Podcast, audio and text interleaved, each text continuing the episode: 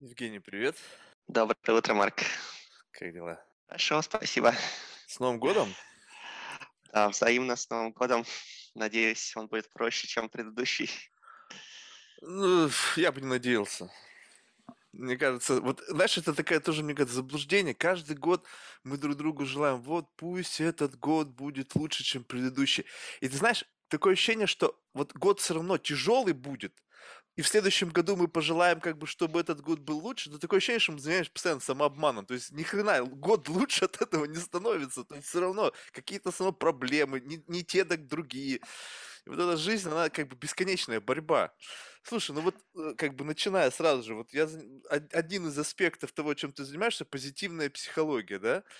Ну, не знаю, это сейчас абсолютно абсурд, и ты должен сразу же как бы меня как бы прощать за какие-то глупости, которые я говорю, потому что, ну, нету базиса до, такого достаточного, чтобы вести какие-то серьезные беседы. Так вот, а тебе не кажется, что вот это все позитивное и вот эта радость немножко переоценивается?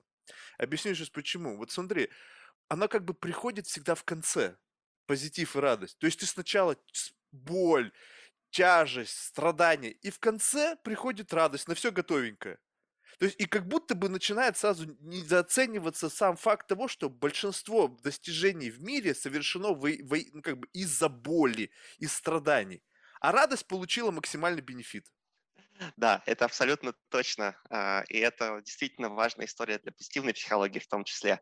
Потому что когда позитивная психология появилась а, в начале 2000-х годов, и американский психолог Мартин Селигман ее начал пропагандировать, mm-hmm. то сначала фокус был на позитиве, позитивных эмоциях, все они говорили и как-то немножко игнорировали тот факт, что вообще-то негативные и позитивные, например, эмоции – это абсолютно одинаково важные части нашей жизни, и что счастье часто приходит к нам через страдания, через преодоление, через какой-то посттравматический рост. Поэтому более современная версия позитивной психологии, которая возникла там, лет через 10 примерно в ответ на критику, она как раз и говорит о том, что нужно не столько а, ориентироваться на позитив по знаку, сколько искать скорее ресурсы и возможности для роста, возможности для развития как в хороших, так и в трудных ситуациях, как в каких-то там позитивных, так и в негативных условно процессах. И бывает, mm. что часто какие-то позитивные процессы могут приводить к негативным последствиям.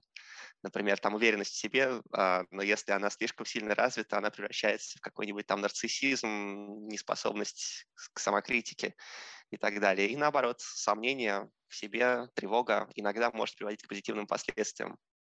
Слушай, ну вот а как научиться вот тогда вот, ну вот, как бы правильно понимать вообще себя? Ну, то есть такое ощущение, вот ты совершенно правильно подметил, то есть в погоне за чем-то позитивным, потому что это как бы имеет какую-то более такую, ну, скажем так, высокую оценку. То есть все пытаются быть позитивным. Be nice, да, вот это такая классическая тема. И в этот самый момент ты как бы, ну, на что опираться-то? То есть на какой-то эмоциональный всплеск, который мы при, как внутри нас мы принято интерпретировать как какую-то радость или что-то позитивное. Либо все-таки позитив это что-то как бы несколько иное.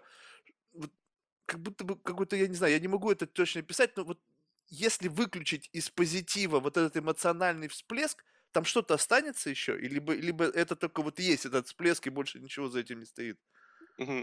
А, ну, как всегда в психологии, ответ на этот вопрос все зависит. Все зависит от того, у кого, в какой момент и когда это происходит.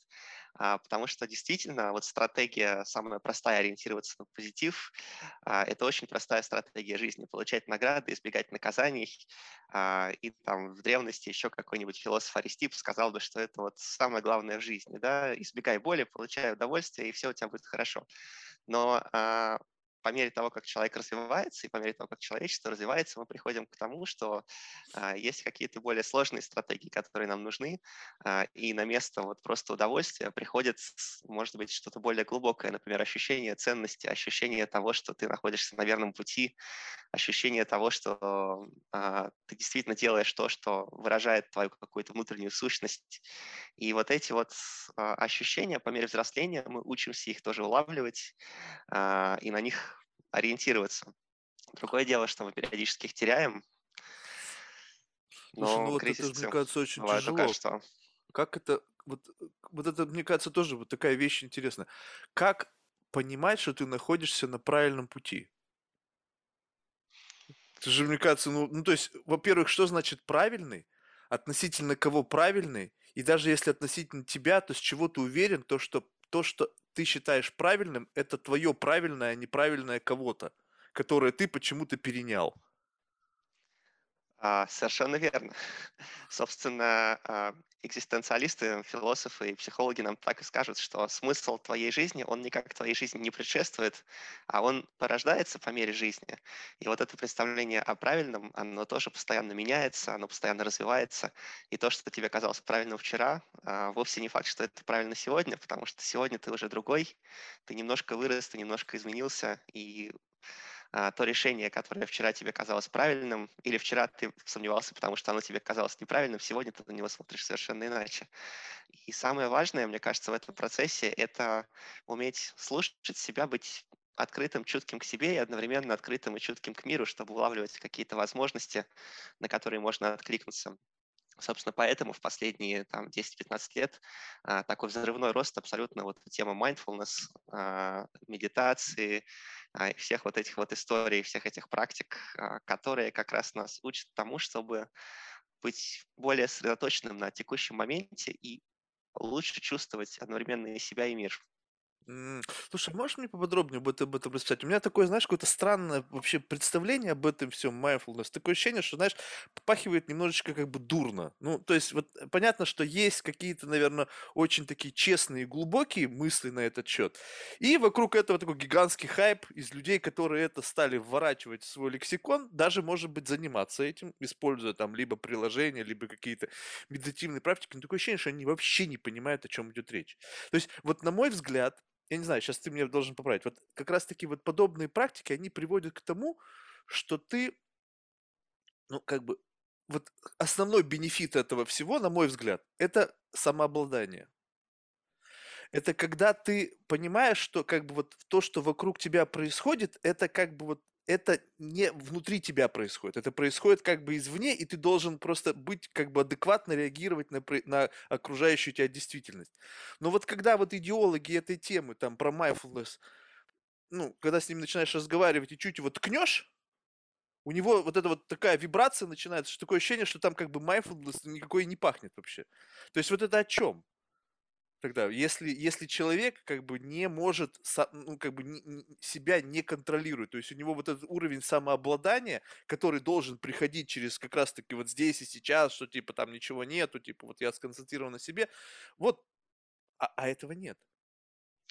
А, ну, может быть, он еще не прошел какой-то путь, который да, а, уже рано или поздно пойдет в этом направлении. Да.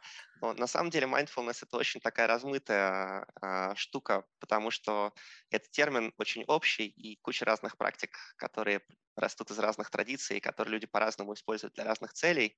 И пришло это, конечно, когда-то на волне New Age э, в 60-е годы, поэтому к этому такое достаточно несерьезное отношение, но с тех пор э, проведено достаточно много исследований, и в том числе и в клинической психологии, и в общей психологии э, есть достаточно конкретные интервенции, программы, в ходе которых люди учатся вот этому вот навыку полноты присутствия. Потому что что это такое? На самом деле а, это просто умение осознавать то, что с тобой в данный момент происходит.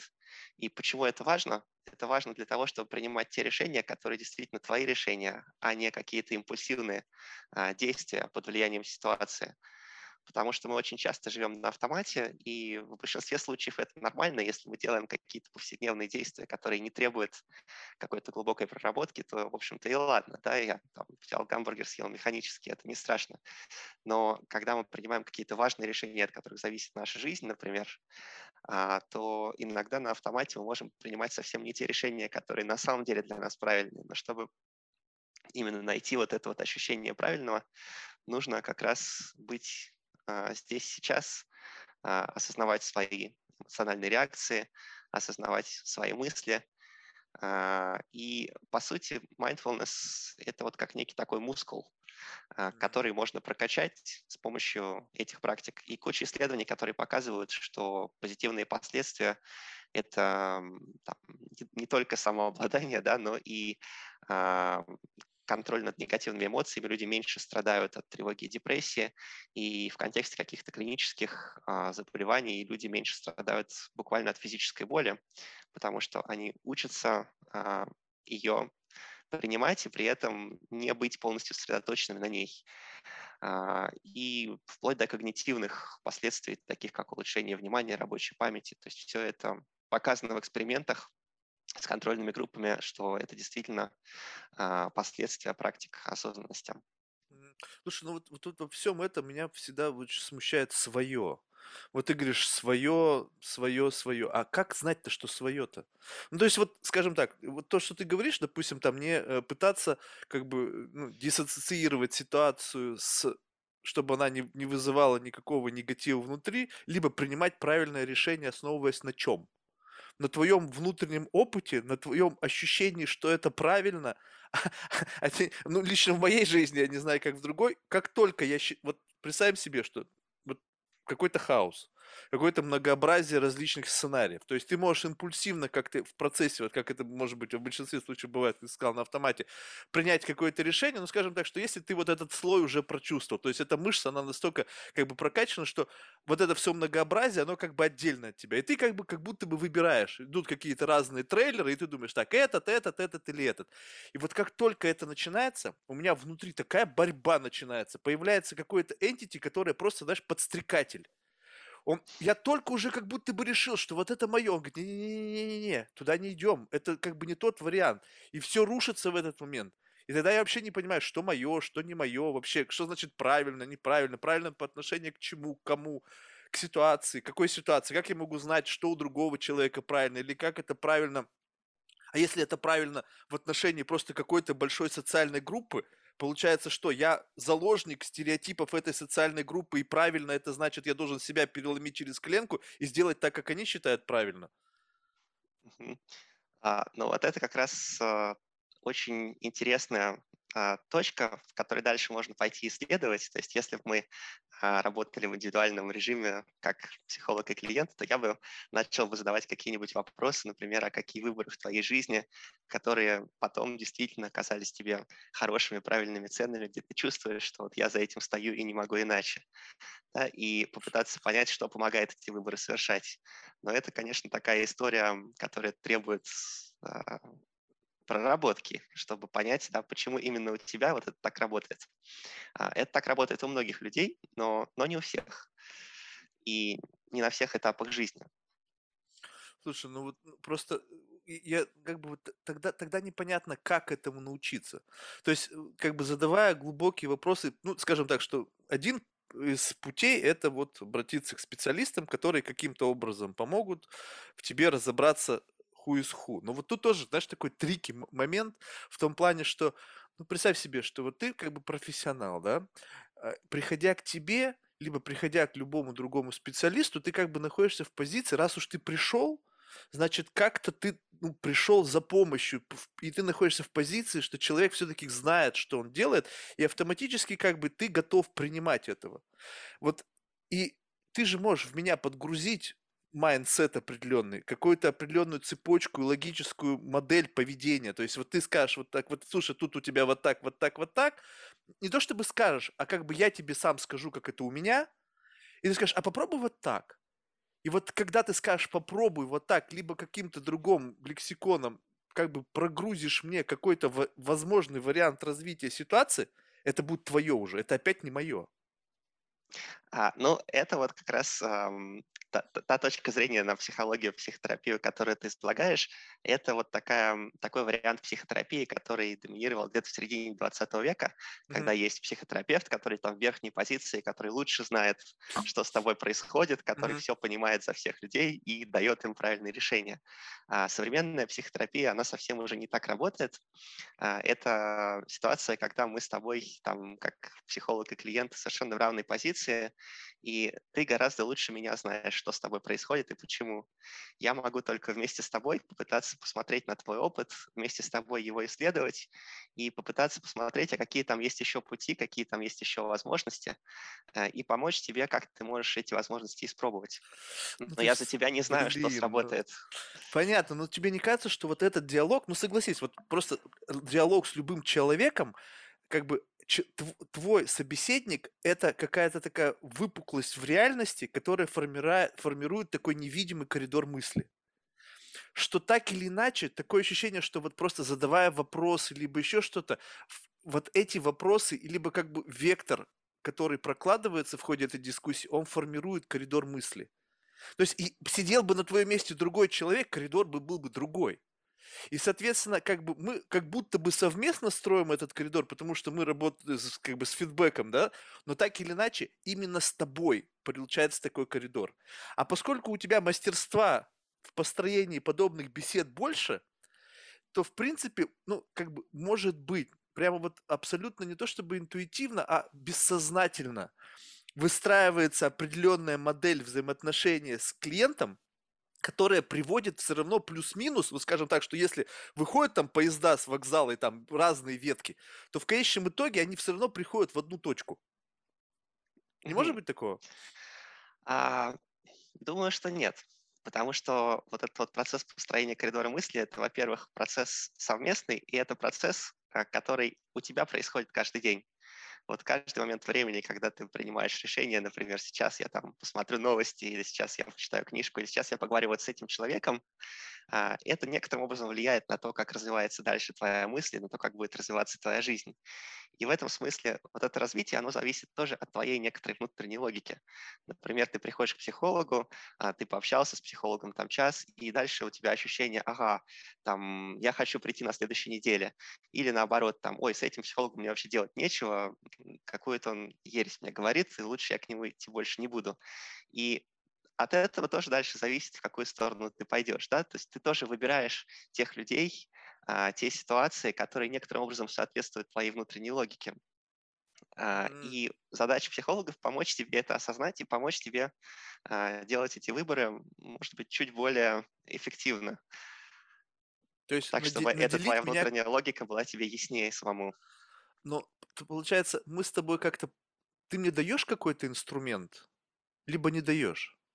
либо у меня этот инструмент условно есть, но просто я его, вот его на этом верстаке не вижу, и ты говоришь, так вот же он, вот, вот эта штучка, возьми, и ты как бы вот, используя ее, можешь уже что-то корректировать. Просто как, от, вот вопрос, откуда берется решение? Скажем так, я был в тупике, то есть это означает ли это, что решение всех наших проблем есть внутри нас?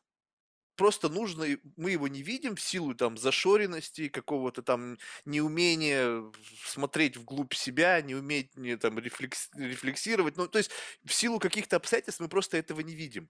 И задача профессионального психолога просто позволить мне сфокусировать мое внимание внутрь меня на то место, где есть ответ на этот вопрос. Да, и может быть даже не только сфокусировать, но и в каком-то смысле расширить твое сознание в отношении тех возможностей, которые перед тобой есть. Потому что мы очень часто принимаем какую-то определенную установку и живем в каком-то определенном направлении, как будто по инерции. Там, человек говорит себе, например, я должен там работать, постоянно работает, работает, работает, и в какой-то момент он уже перестает видеть вообще, а что есть еще в жизни, кроме работы, а, и, может быть, страдают какие-то другие сферы жизни. Да? И тогда задача психолога помочь осознать, а что вообще в жизни может быть ценного, что может быть хорошего, да? чтобы как-то раскрыть глаза на те возможности, которые есть возможности построения жизни. Но какие из этих возможностей человек захочет использовать и захочет ли, это, в общем, ему решать. То есть тут никакой психолог за него не может и не должен а, принимать решения или давать какие-то подсказки. И это такой вот вариант гуманистической психотерапии, когда а, человек гораздо лучше нас знает, что для него правильно. То есть мы просто можем помочь ему это знание в себе раскрыть. Слушай, а можно вот, допустим, ну скажем так, что если бы это не нарушало, допустим, какую-нибудь там врачебную этику, либо, допустим, человек пришел вот с такой просьбой, ну такой вот абсурдный, вот такой, как я, например, пришел бы тебе сказал, слушай, Евгений, а можем мы с тобой натренировать мышцу так, чтобы я каждую свою эмоцию воспринимал просто как какое-то какое событие, которое, как вот как, как кино. Ну, то есть, допустим, я его абсолютно свою эмоцию дис, диsaссоциировал с собой. Ну, то есть радость, окей, сейчас включилась радость, я понимаю, почему она включилась, ну окей, она есть, и как бы она никакого эмоционального всплеска не производит во мне. То есть я понимаю, что такое радость, я ее раньше испытывал, но я вот взял и как бы выдернул ее из себя, и просто вот как какой-то раз экран загорелся, и ты понимаешь, что этот экран радость, загорелся экран боль, загорелся экран грусть, и ты как бы на это просто смотришь, ну окей, сейчас чисто теоретически во мне это происходит. Но это происходит, и как бы бог с ним, и мне как бы, ну, э, как бы на мой вот какой-то внутренний эмоциональный гомеостаз это вообще никак не влияет. Угу.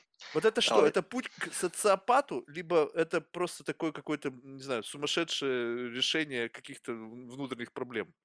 А может быть и то, и другое. Здесь бы я сразу начал бы с того, что я задал бы вопрос, а почему человек хочет, чтобы так было, да, каких результатов он хочет тем самым добиться.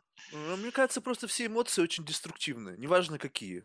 Позитивные, негативные. Они просто, ну то есть, представь себе, они, это такой, знаешь, такой какой-то трюк. А это как специи. Вот у тебя только что лежал кусок мяса, тебе его подсолили, подперчили, и как будто бы вкуснее стало. То есть вот какая-то незначительная капелька чего-то меняет ощущение от чего-то большего. Но вот если как бы идти путем того, что принимать все, как оно есть, не окрашивая эмоционально, вот без этих вот привязок к каким-то эмоциональным окраскам, то такое ощущение, что ты можешь как бы существовать ну, в таком более, не знаю, в таком более спок... не то чтобы спокойно, спокойное тоже чувство. В таком режиме как бы вот максимальной осознанности. Ну, то есть вот без вот этого какого-то ощущения чего-то такого, какого-то какой-то эйфории, ну, дополнительного вот этого привкуса, какого-то флейвора, вызванного эмоциональным подтекстом. Проблема в том, что без эмоций а, мы не можем понять, а как оно на самом деле есть потому что эмоции – это часть э, тех психических процессов, которые несут нам информацию о реальности. Просто они несут ее немножко в другой форме, чем мысли, чем какие-то информационные когнитивные процессы. И, собственно, были исследования в советской даже психологии, когда работали с шахматистами Тихомиров и Телегина, и в этих исследованиях они э, исключали переживания и эмоции шахматистами во время решения шахматных задач. И они обнаружили, что продуктивность решения задач от этого не улучшается, а наоборот падает. Mm. Потому что эмоции выступают теми сигналами, которые помогают человеку распознать, что вот это вот путь к решению шахматной задачи. И а, сами эмоции полезны, просто разные способы обхождения с ними могут быть в разной степени полезны для нас. Поэтому задача скорее не в том, чтобы научиться не переживать эмоции, а в том, чтобы не следовать им слепо, а уметь а, их принимать, осознавать и помещать их в контекст. И, собственно, практики осознанности как раз на это и нацелены. Да? Там, если мы посмотрим на какого-нибудь Далай-ламу, который всю свою жизнь медитирует, но переживает ли он эмоции? Да в полной мере. Он радуется, он грустит э, точно так же, как и любой другой человек. Да? И он делает это искренне. Просто эти эмоции его не контролируют, и в нем всегда есть вот эта точка, из которой он может на них смотреть и на них откликаться. Ну Но если вот. бы он не переживал эмоций, то для людей он был бы совершенно недоступным, закрытым э, социопатом, да, каким-нибудь. Подожди, но вот, вот, это, вот эта разница в том, что он управляет этим. То есть, скажем так, этот вот экран с эмоцией включился. И он говорит, окей, в этой ситуации я беру и и как бы вот добавляю эту эмоцию вот в существующую ситуацию, и как бы она, возможно, как-то подкручивает мое восприятие действительности. Но это, вы, это, это не то же самое, что ты как бы вот в этой ситуации оказался, и ты не можешь выбирать, включилась эта эмоция или нет. То есть как бы разница в том, что ты как будто бы не знаю, создается иллюзия, что ты управляешь моментом. То есть радостный момент, окей, я хочу в этот радостный момент пережить радость. Либо сейчас как бы, ну, ну, ну, радостный. Дальше что? что? Что это изменит в отношении этой конкретной ситуации? Это ничего. Я двинусь дальше, как бы, пусть это... Э, я зафиксировал, что здесь была эмоция, я ее просто скипанул, и пошел дальше, потому что мне как бы сейчас, ну, меня это может разбалансировать. Ну, потому что, знаешь, как бывает, э, когда раз как бы любая эмоция, такое ощущение, что вот есть какой-то mindset, такая знаешь, такая прям линия вот рассуждений. И вот эта вот эмоция, брым, как, как, как брызги, э, как вот круги на воде, они начинают что-то менять, и твой ход мысли, он как бы поплыл куда-то сразу же. То есть это тебя как будто бы дезориентирует. И если ты в состоянии любую эту эмоцию, как бы вот на, до того момента, как она взаимодействовала с вот этой материей, поймать и сказать, так, окей, сейчас это будет, я знаю, что будет дальше. Хочу я в этот момент этого или не хочу? Ждут от меня люди этой эмоции, и, возможно, если я эту эмоцию проиллюстрирую, у нас сложится с ним дискуссия или с ней, либо они от меня это ожидают, и поэтому я должен это включить или нет. Вот до такого автоматизма, вот до такой инженерии довести себя, это уже как бы нездоровая ситуация, то есть я перехожу границы какого-то нормального человеческого поведения? А, нет, это тоже нормально, но мне кажется, что рационально ты простраиваешь ситуацию за очень много шагов вперед, и не факт, что она действительно будет так развиваться, как ты ее простраиваешь. Потому что вот ты, например, где-то оказался, и ты видишь что-то, что тебя радует, ты эту радость э, Почему? испытываешь вот, вот как мне некоторый объясни. сигнал. Получается, что какая-то ситуация, у нее есть кем-то предотаченная эмоция к этой ситуации? Вот, вот с какой а. стати? Это же историческое наследие. Почему-то когда-то кто-то чему-то обрадовался, и кто-то увидел, что... Ну, представь себе, вот если ты сталкиваешься с ивентом, который, ну, который непонятно какой. Но мы просто сейчас живем в ситуации, когда мы уже все ивенты, которые только можно в жизни пережили, и уже есть ко всему атачмент. Вот представь себе, сейчас берем человека из средневековья, так, садим его, допустим, за компьютер, и у него автоматически получается там миллион этих подписчиков человек из нашего времени, наверное, бы обкончался от счастья от того, что у него в одномоментно миллион подписчиков. Для этого человека, он смотрит, он ничего не понимает, что происходит. Для него нету ни радости, ни горя, скорее всего, просто непонимания, что вообще происходит. Но ты берешь, и, и он смотрит на другого человека, сидящего рядом, который в диком восторге, вау, это круто. У него зарисовывается, что ага, вот этот вот ивент, вызывает вот такую-то эмоцию. Значит, и у меня, чисто теоретически, он должен вызвать такую же эмоцию. Плюс еще мне скажут, а что ты не радуешься? Это же круто. И ты начинаешь такой, да, это здесь радоваться надо, ну окей, ха, классно. Понимаешь, а, да, ну, о чем я? И все да, это безусловно. уже заряжено какими-то предустановками в отношении ауткама с точки зрения эмоций. Смерть, Смотри, грусть. А, действительно, есть некоторый набор базовых эмоций, которые вот как там как семь нот, которые существуют у всех людей, но ровно как семь нот в разных мелодиях эти семь нот играют совершенно разную роль. И а, почему именно эта нота у тебя в твоей мелодии возникнет именно в этот момент времени, зависит от некоторой логики твоей конкретной мелодии. И а, то, какие эмоции тебе приносит, например, эта ситуация, зависит от того, а, какой ты человек, да, какая твоя личность, что для тебя по-настоящему там в жизни ценно, что тебя пугает, да, от некоторых твоих внутренних мотивационных процессов, про которые напрямую, может быть, ты даже и не знаешь, а только через посредство эмоций можно как-то их немножко понять. И если ты оказался в ситуации, там что-то тебя потенциально радует, да, или ты как бы замечаешь себе, что, опа, а, это классно, и это как некоторый сигнал, и дальше ты можешь а, остановиться и пытаться понять а вот этот сигнал. А, по сути, он тебя приглашает насладиться этим моментом, остаться в этой ситуации, где тебе хорошо, и дальше ты можешь принять решение, а хочу ли я вот здесь остаться, например, продолжить беседу с этим человеком, который меня сейчас порадовал, да, или там продолжать играть в эту игру, которая меня радует. Или в моей жизни есть еще какие-то вещи, которые тоже важны. И ты как бы помещаешь эту эмоцию в контекст более широкий. И дальше ты принимаешь некоторые решения, отталкиваясь от той информации, которую тебе эмоция принесла. То есть эмоция тебя не контролирует, но она дает тебе некоторый сигнал о том, что вот эта ситуация, она потенциально для тебя хороша. Но есть ли еще другие ситуации, которые также хороши и которые, может быть, важнее, да? А, от этого зависит то, какое решение ты примешь. Вот этот вот потенциал, он откуда берется? Откуда вот этот вот предвкушение от ивента? Ну, согласись, как-то немножечко тоже как бы попахивает какой-то инженерией. То есть ты получаешь сигнал о том, что если ты сделаешь еще шаг в этом направлении, ты получишь какую-то эмоцию. Вот, вот это ощущение от еще не, не совершившегося события, но дающее тебе маяками, слушай, здесь радость, и машет тебе руками. Вот это откуда берется это? Я же не знаю, я же еще туда не вступил.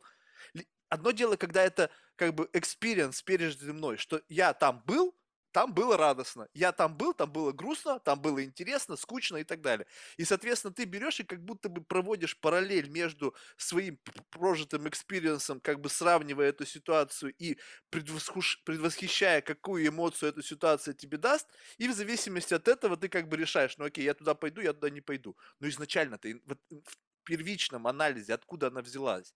То есть как я пытаюсь докопаться, задать вопрос такой, что скажем так, откуда в первичном э, вот виде берется эмоция как реакция на абсолютно новую жизненную ситуацию?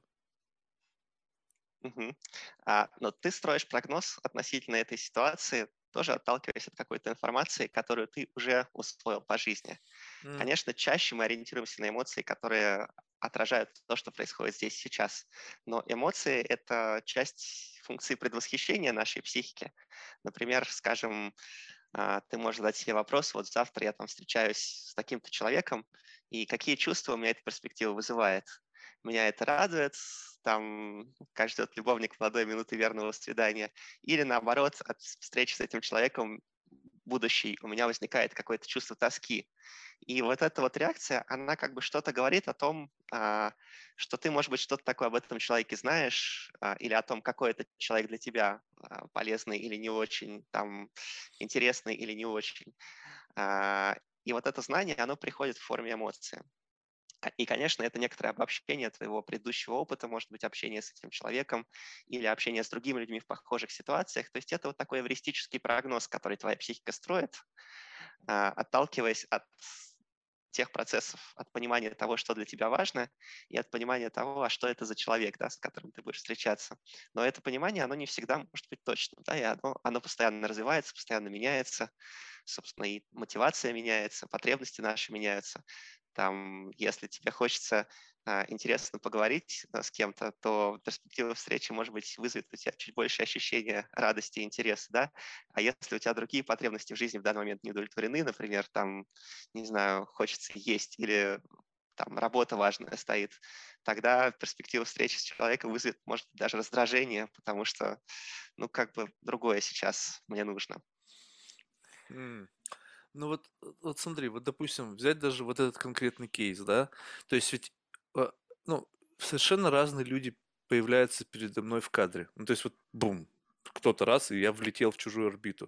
То есть а, а понимать, кто ну, бессмысленно, потому что ты не знаешь, кто, да, и как это сложится.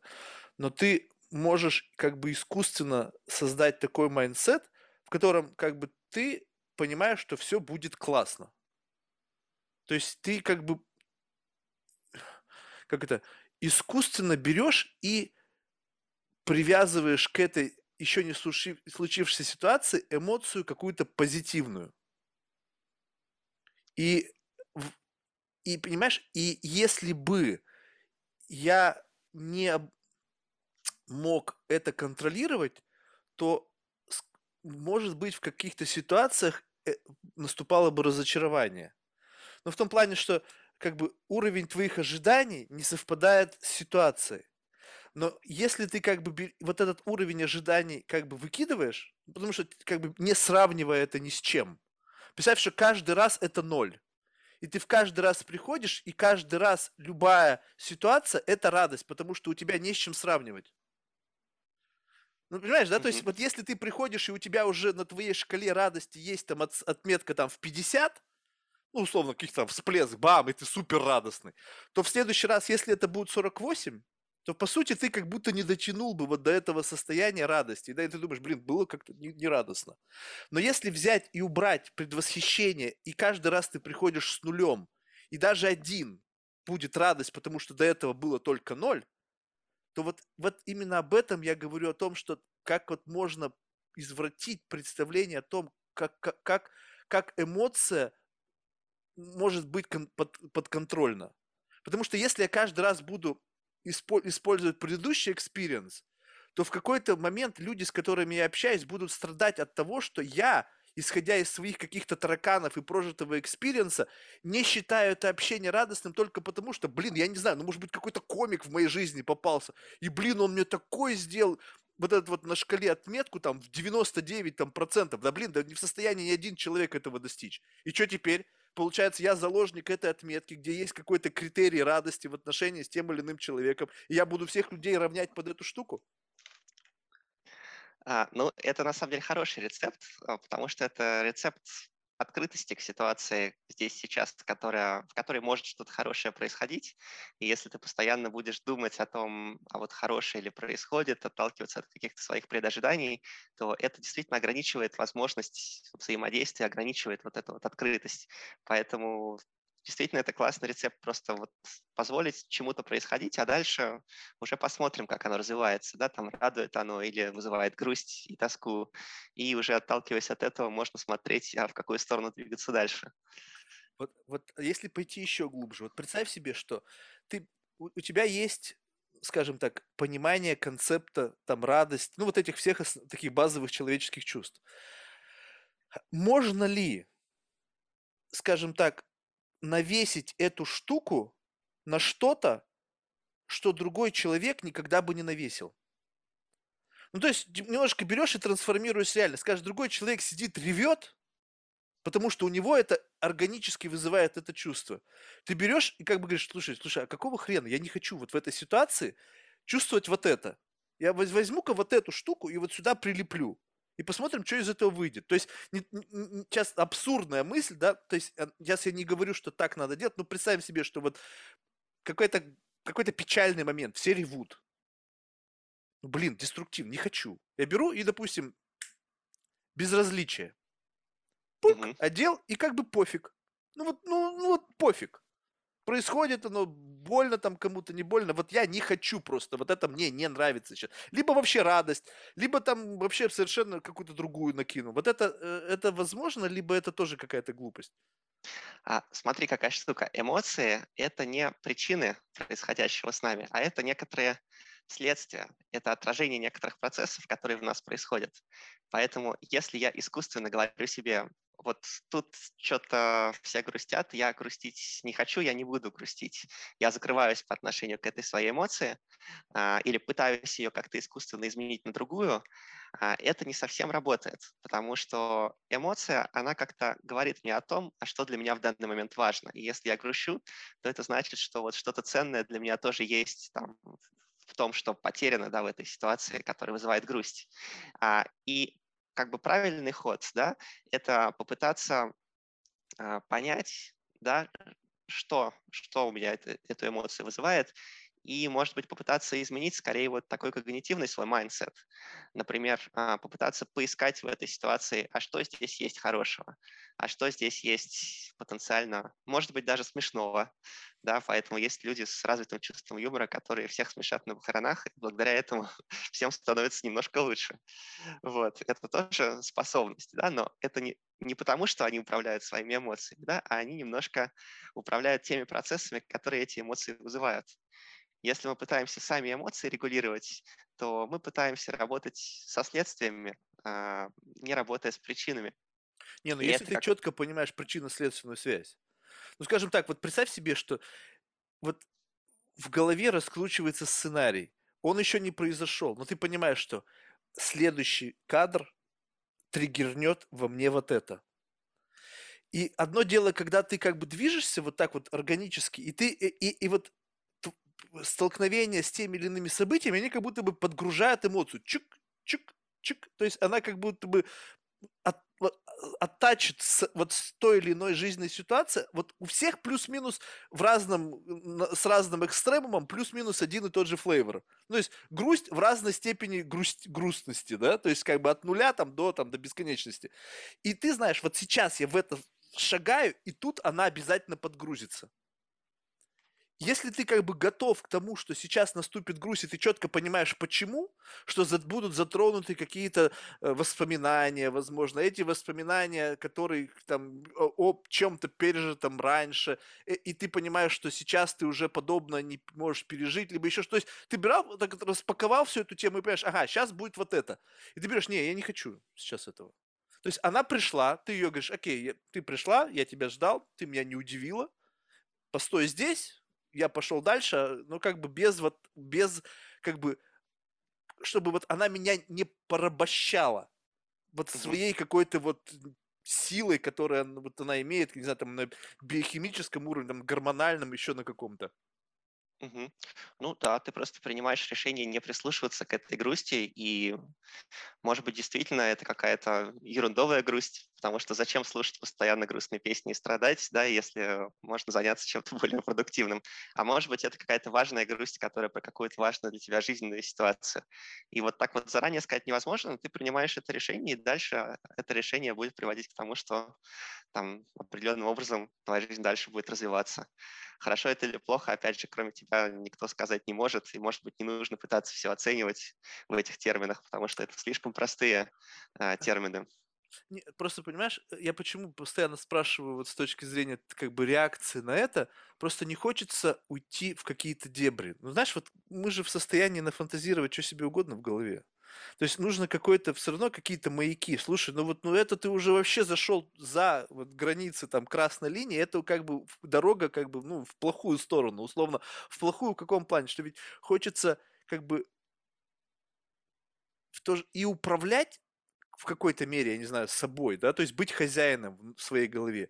И в то же время не выйти за границы как бы иллюзии, когда ты настолько себе нафантазировал, что, что, что чем-то чем-то управляешь, что это превратило в тебя, ну, не совсем психически здорового человека. Потому что, поскольку мы живем в обществе, то вот этот social cues, да, вот эти какие-то сигналы, которые мы посылаем, они много говорят людям о тебе.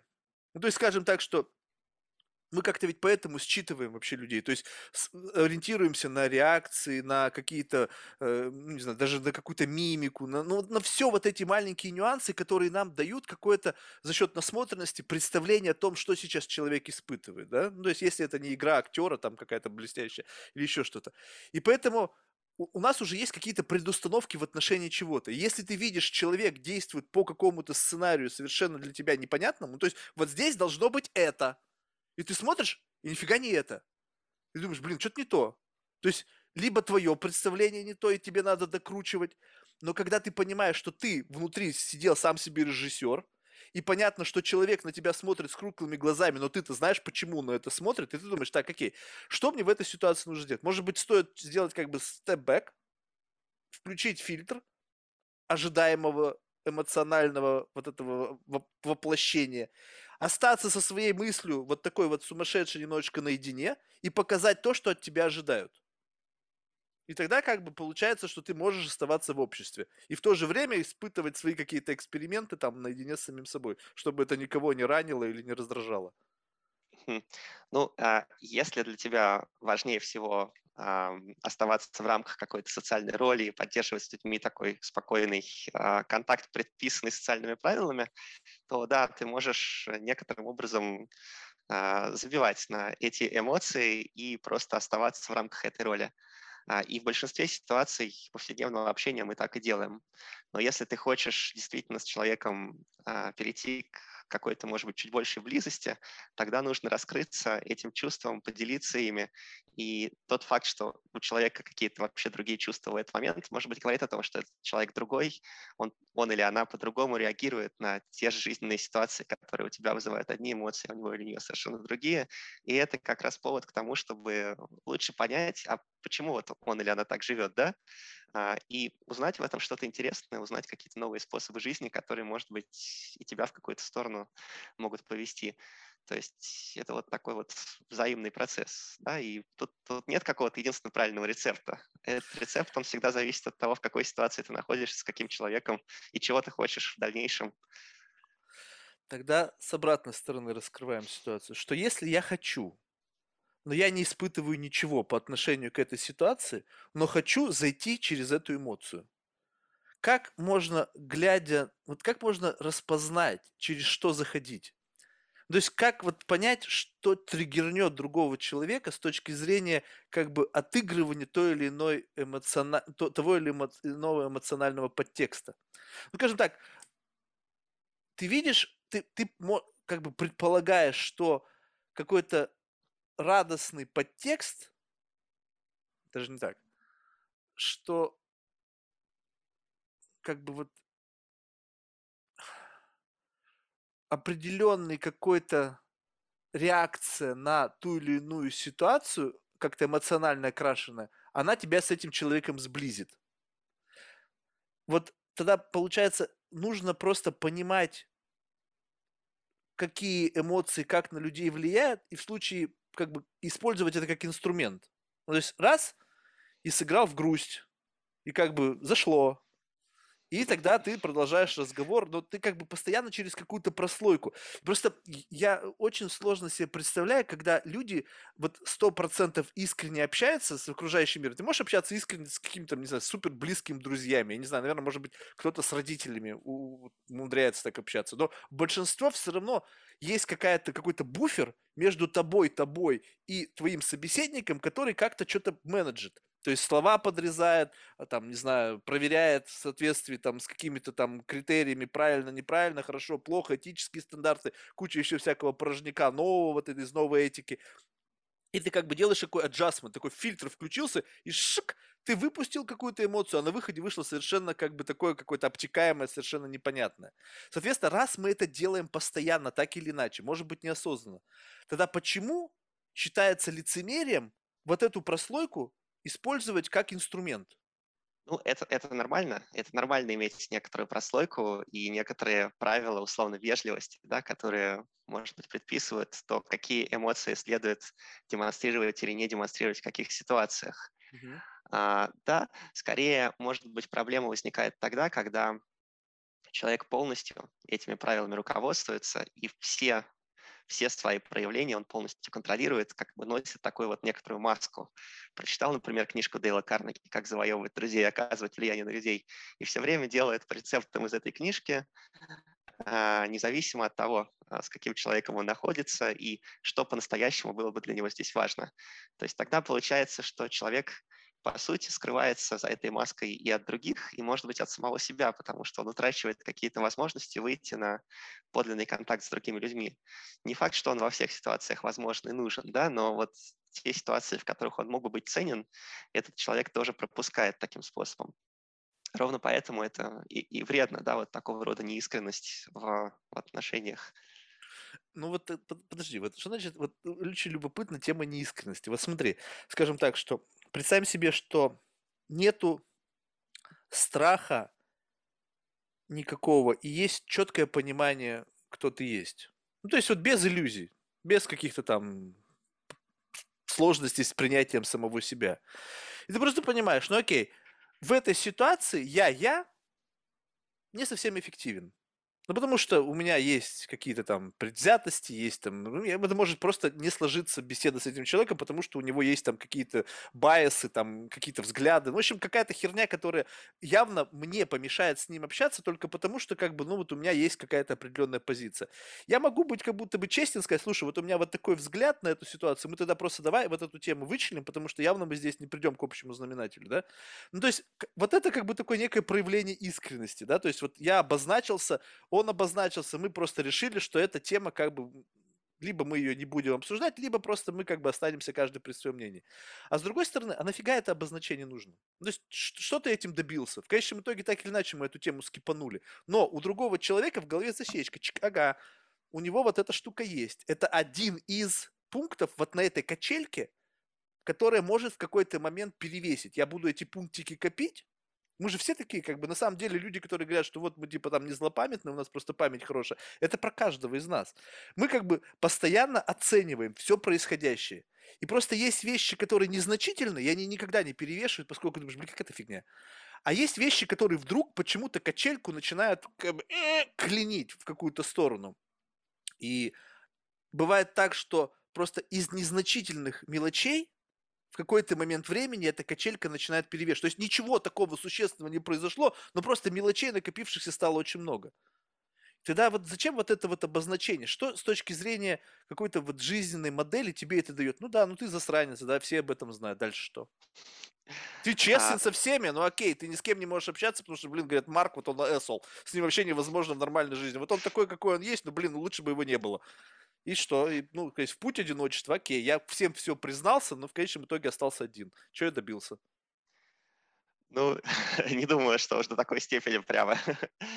Поверь мне, там, знаешь, какие тараканы живут, что «О, Да, ну, на самом деле просто такой вот self-disclosure, он нужен, чтобы дать человеку какую-то более полную информацию о себе, друг друге, друг другу могли давать более полную информацию о себе, чтобы просто строить общение более, более эффективно, более оптимально. Но да, о, тут нет общих... эффективно».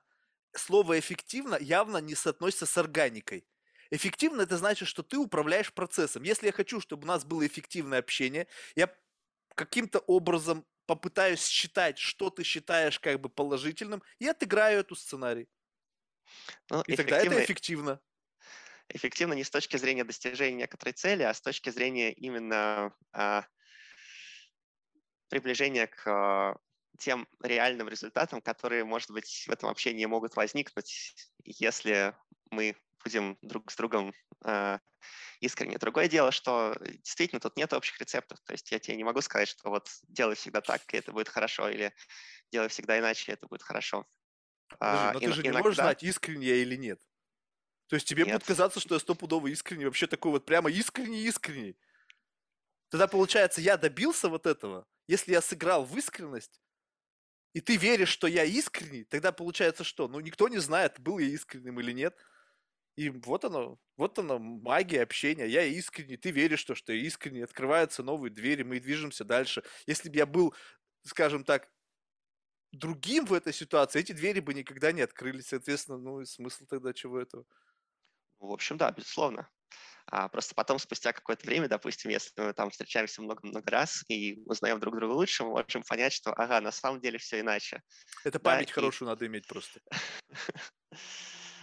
а, да, то есть понятно, что можно создавать впечатление, и с точки зрения социального успеха это, наверное, такая стратегия хорошая. Но стратегия социального успеха и стратегия а, какого-то межличностного контакта, они могут друг другу противоречить. Там с точки зрения, например, установления каких-то дружеских отношений, а, близких отношений, романтических, как раз вот эта вот а, маска, это управление впечатлениями, оно скорее мешает, чем помогает. И в жизни есть и такие отношения, и другие, да, есть ситуации, когда, может быть, нужно создавать впечатление, есть ситуации, когда нужно быть искренним, и тут только ты можешь сделать этот выбор, каким ты хочешь быть Хм, здесь, сейчас.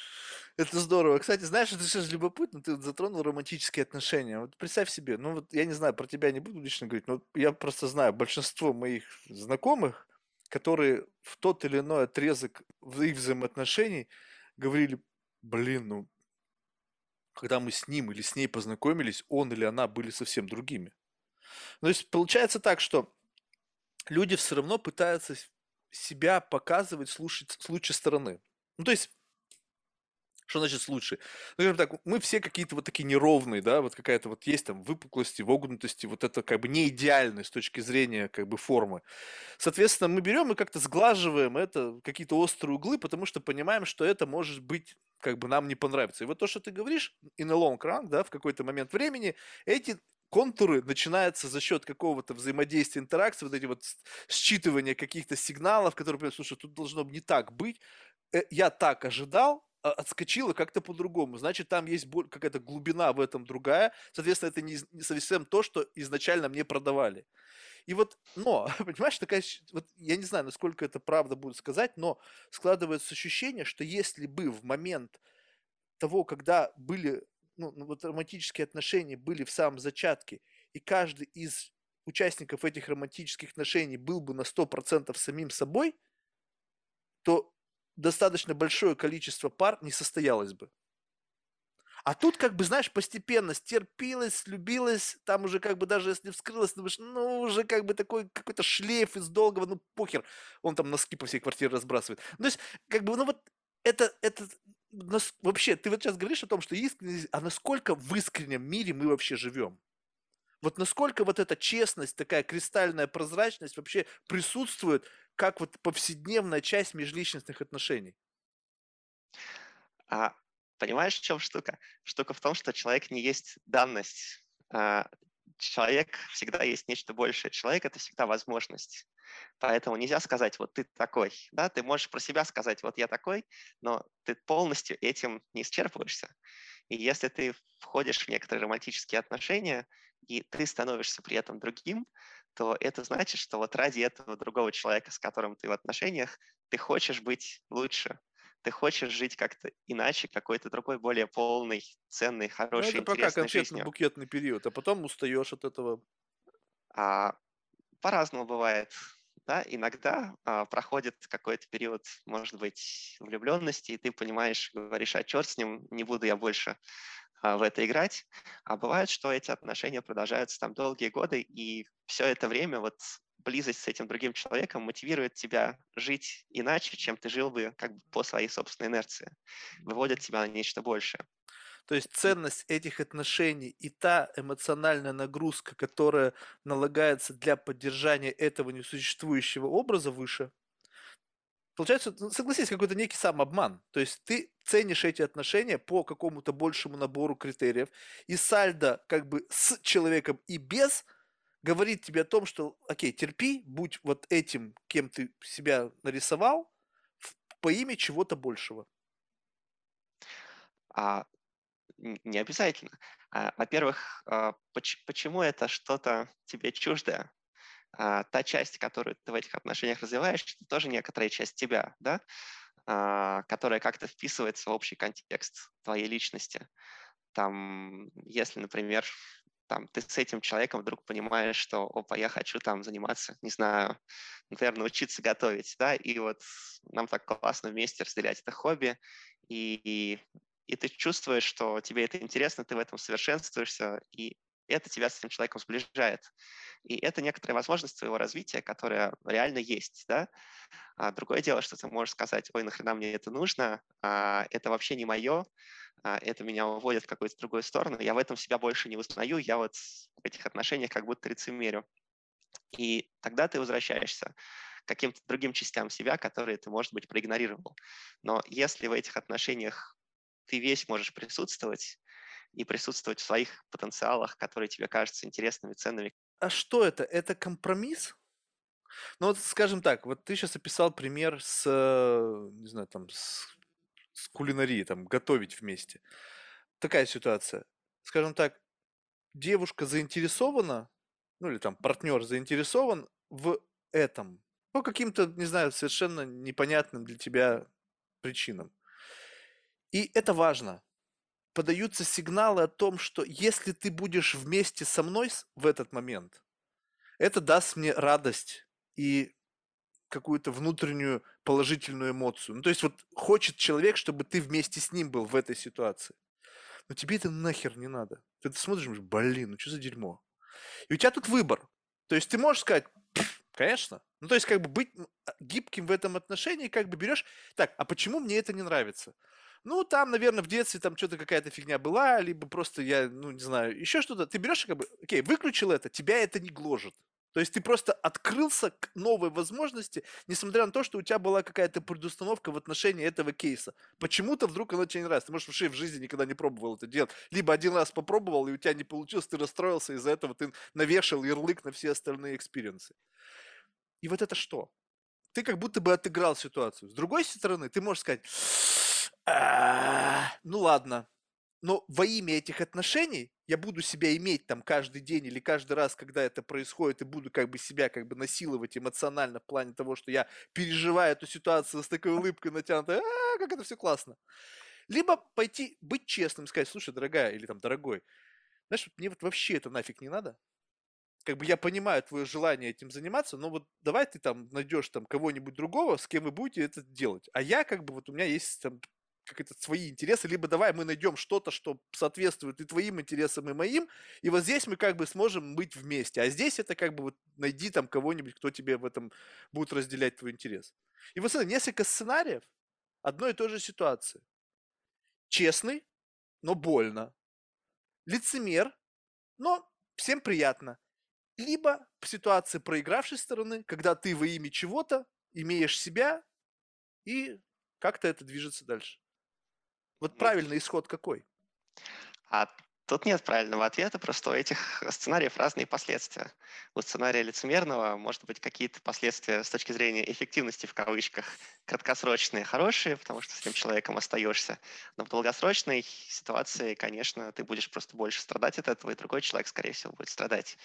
А может быть, ну, такой вот, мне кажется, самый здоровый сценарий– это когда ты пытаешься понять, а почему, собственно, что я имею против этого хобби. Если я этого никогда не пробовал, то я могу просто чуть попробовать, но если мне не понравится, то я не обязан совершенно этим заниматься.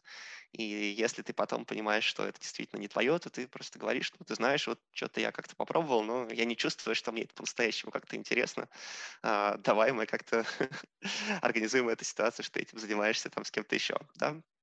А, вот. Такого рода честность, мне кажется, это рецепт каких-то здоровых отношений, в которых нет кучи подавленных эмоций, подавленных мыслей, потому что весь этот груз, он приводит к такой вот, э, к такому напряжению, которое на бытовом языке люди называют токсичностью. Но на самом деле это вот просто какое-то эмоциональное напряжение, связанное с тем, что люди не могут быть честными друг с другом, и у них это накапливается, и в конечном итоге приводит рано или поздно к проблемам. Слушай, ну вот а ты насколько готовы люди вот, вот даже вот такую рафинированную правду принимать. Ну, скажем так, что ты был максимально тактичен, ты пытался обыграть эту ситуацию, действительно искренне впрыгнул в эту историю. Ну, то есть, как бы, ну, блин, ну, ну, ну нет. И ты максимально, опять же, с полным любви и там этики и всего, всего, чего только можно, взял и просто объяснил. Но как бы принятие вот этого решения, это же тоже вопрос. То есть есть люди, которые как бы готовы к тому, что мы как бы прощупываем вот эту как бы береговую линию наших внутренних каких-то э, состояний, и мы как бы готовы принять, что я принимаю тебя вот с этой выпуклостью или вогнутостью, ты принимаешь меня вот с этой, и мы как бы про- проводим линию, но она обоюдно вот такая искривленная, она не только в одну сторону искривлена, когда там, не знаю, кто-то там в отношениях все тянет на себя, а человек живет вечно в каком-то дискомфорте. Но как понять? Готов человек вот к такому честному системе взаимоотношений, либо нет. Кто-то может сказать, что да, да, типа там, дорогой, дорогая, я понимаю, ну, а злобу ты затаил. Ну, не злобу, не знаю, обиду, блин, еще какую-нибудь херню. То есть ты же до конца тоже не можешь быть уверен в том, что реакция на твои слова, она будет ровно такая, какую ты хотел бы получить. Да, безусловно. Поэтому а, открытость любая– это всегда риск. И ровно поэтому люди часто и выбирают лицемерие, потому что это более безопасная стратегия. Но открытость может быть тоже разная. Да? А, есть способы не очень хорошие сообщать о себе. Например, когда ты говоришь, ой, я думаю, что это вот твоя готовка, это полная херня. И ты просто обесцениваешь и таким способом обижаешь человека. И есть какие-то способы общения более здоровые, вот то, что называется non-violent communication, когда ты сообщаешь просто о своих чувствах а, там, ты знаешь, это может быть вообще-то интересно, но вот я как-то в себе не чувствую э, к этому интереса. Ну, ты же понимаешь, это история это просто... про тебя. Это не история про то, что ты обесцениваешь что-то. Ну, то есть но... это не семантика. То есть, по сути, ты как бы одно и то же просто сказал разными словами. Ну, не совсем. Ты, ты говоришь о собственных чувствах, ты не говоришь о реальности. А, ну окей, представь себе, что в этой реальности человек такой же честный тебе говорит, ты знаешь, вот эта линия, которой я не могу пожертвовать. То есть либо ты all in, либо мы по раздельности. Но И... дальше, по крайней мере, вы сможете договориться. А, ну, то есть, понимаешь, в этой ситуации всегда кто-то проиграет. То есть вот насколько вообще, вот, ну то есть вот сейчас я пытаюсь как бы доводить ситуацию до абсурда. То есть можно ли, вот скажем так, у тебя есть позиция А, у меня есть позиция Б, и мы очень в себе заинтересованы в друг друге, то в конечном итоге, даже если мы договорились, что неужели сохраняется это равновесие, не, не вызывает ощущение, что все равно кто-то, хоть и с небольшим знаком минуса, но остается. Ну, смотри, если... И такие постоянно... минусы, они копятся незначительные, бух, у тебя уже единичка. Опа, спустя пять лет вот эти 0,1 там, запятая там такая-то в минусе оказалось уже в единичку вылезла. Ну, в принципе, если я бы сказал, что если у тебя постоянно отношения строятся по принципу, что один выигрывает, другой проигрывает, то, может быть, просто это не тот человек, который тебе на самом деле нужен. А так по Потому, жизни, что неужели ты хочешь сказать, что люди э, живут не так? конечно, А как? хорошие Ну, хорошие отношения – это когда оба выигрывают от того, что в них находится. Win-win. Так не бывает. Как? Ну, Ну, как? ну это кто придумал этот вин-вин? Мне кажется, ему надо памятник поставить. Как такое может быть? Что значит вин-вин? Как в бизнесе, когда благодаря этому партнерству ты можешь заработать, я могу заработать, потому что мы вместе занимаемся какой-то новой сферой деятельности. Отношения, в принципе, очень похожим образом работают. Вступая в них, мы оба можем там с человеком, который для тебя ценен, вы оба можете развить какие-то там части, части себя, своей жизни в каком-то хорошем, важном для вас направлении. А, другое дело, что сегодня это может быть так, завтра это может измениться, и тогда вы можете честно признаться и сказать, опа, ситуация изменилась, может быть, нам лучше теперь дальше не быть вместе. Ну, Любопытно, ты знаешь, у меня был э, опыт общения с человеком вот э, ну, как бы в качестве партнера, вот такой максимально честный. В какой-то момент времени эта честность привела к тому, что эти отношения из романтических превратились в какие-то очень специфичные, очень странные и непонятные для других людей. И, и как бы вот, может быть, это мой личный experience, но вот такая кристальная честность, она губительна для романтики и любви. Ну, не знаю почему. Ну, то есть, когда ты готов принять боль и другой человек тоже готов принять боль, в конечном итоге эта боль, она как бы ослабевает, ну, в том плане, что как бы мы уже друг друга так били, что, знаешь, как бы пофиг уже стало, как бы. И ты чувствуешь доверие, ты чувствуешь какую-то, ну, очень такую сильную привязанность, потому что ты понимаешь, что таков, такой кредит доверия, у тебя нету его ни с кем. Ну, то есть вот как бы его- он, он зарабатывается на протяжении там какого-то периода времени, и тебе хочется быть в таком состоянии, потому что ты не паришься.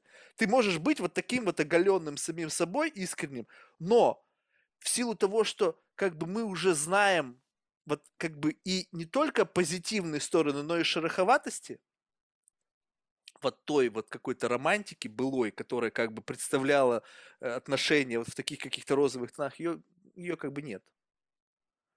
И вот это что? Это, это тоже такой как бы просто получается некий экстремум. И если это экстремум, тогда получается нужно несколько шагов дальше, а если на несколько шагов дальше, значит мы чуть-чуть себя подкрутили, и мы уже как будто бы опять не искренне.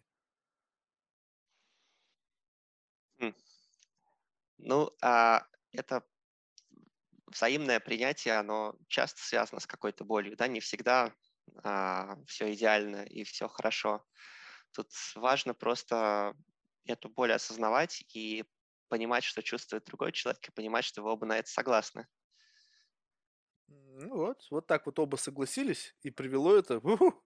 Сейчас это просто человек, который является моим, как бы одним из, как бы таких близких друзей.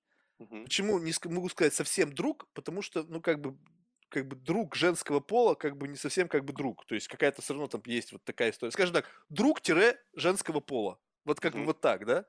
Вот, и поэтому я как бы когда слышу, вот э, люди там жалуются на свои какие-то отношения, там, э, не знаю, там так или иначе с какими-то переживаниями, там слишком много строится на какой-то взаимных компромиссах и какой-то взаимной лжи.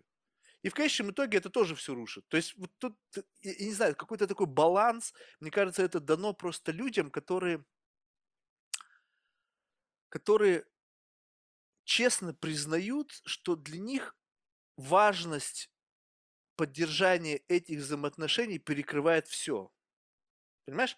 И это все равно такое несколько, как бы, ну, несколько ментальное извращение, потому что ты просто прощаешь больше, чем бы ты простил, еще что-то. То есть я, я как бы все, к тому, что на самом деле мы живем в мире, ну, по по крайней мере, в моей голове так, что искренности ее как бы нет.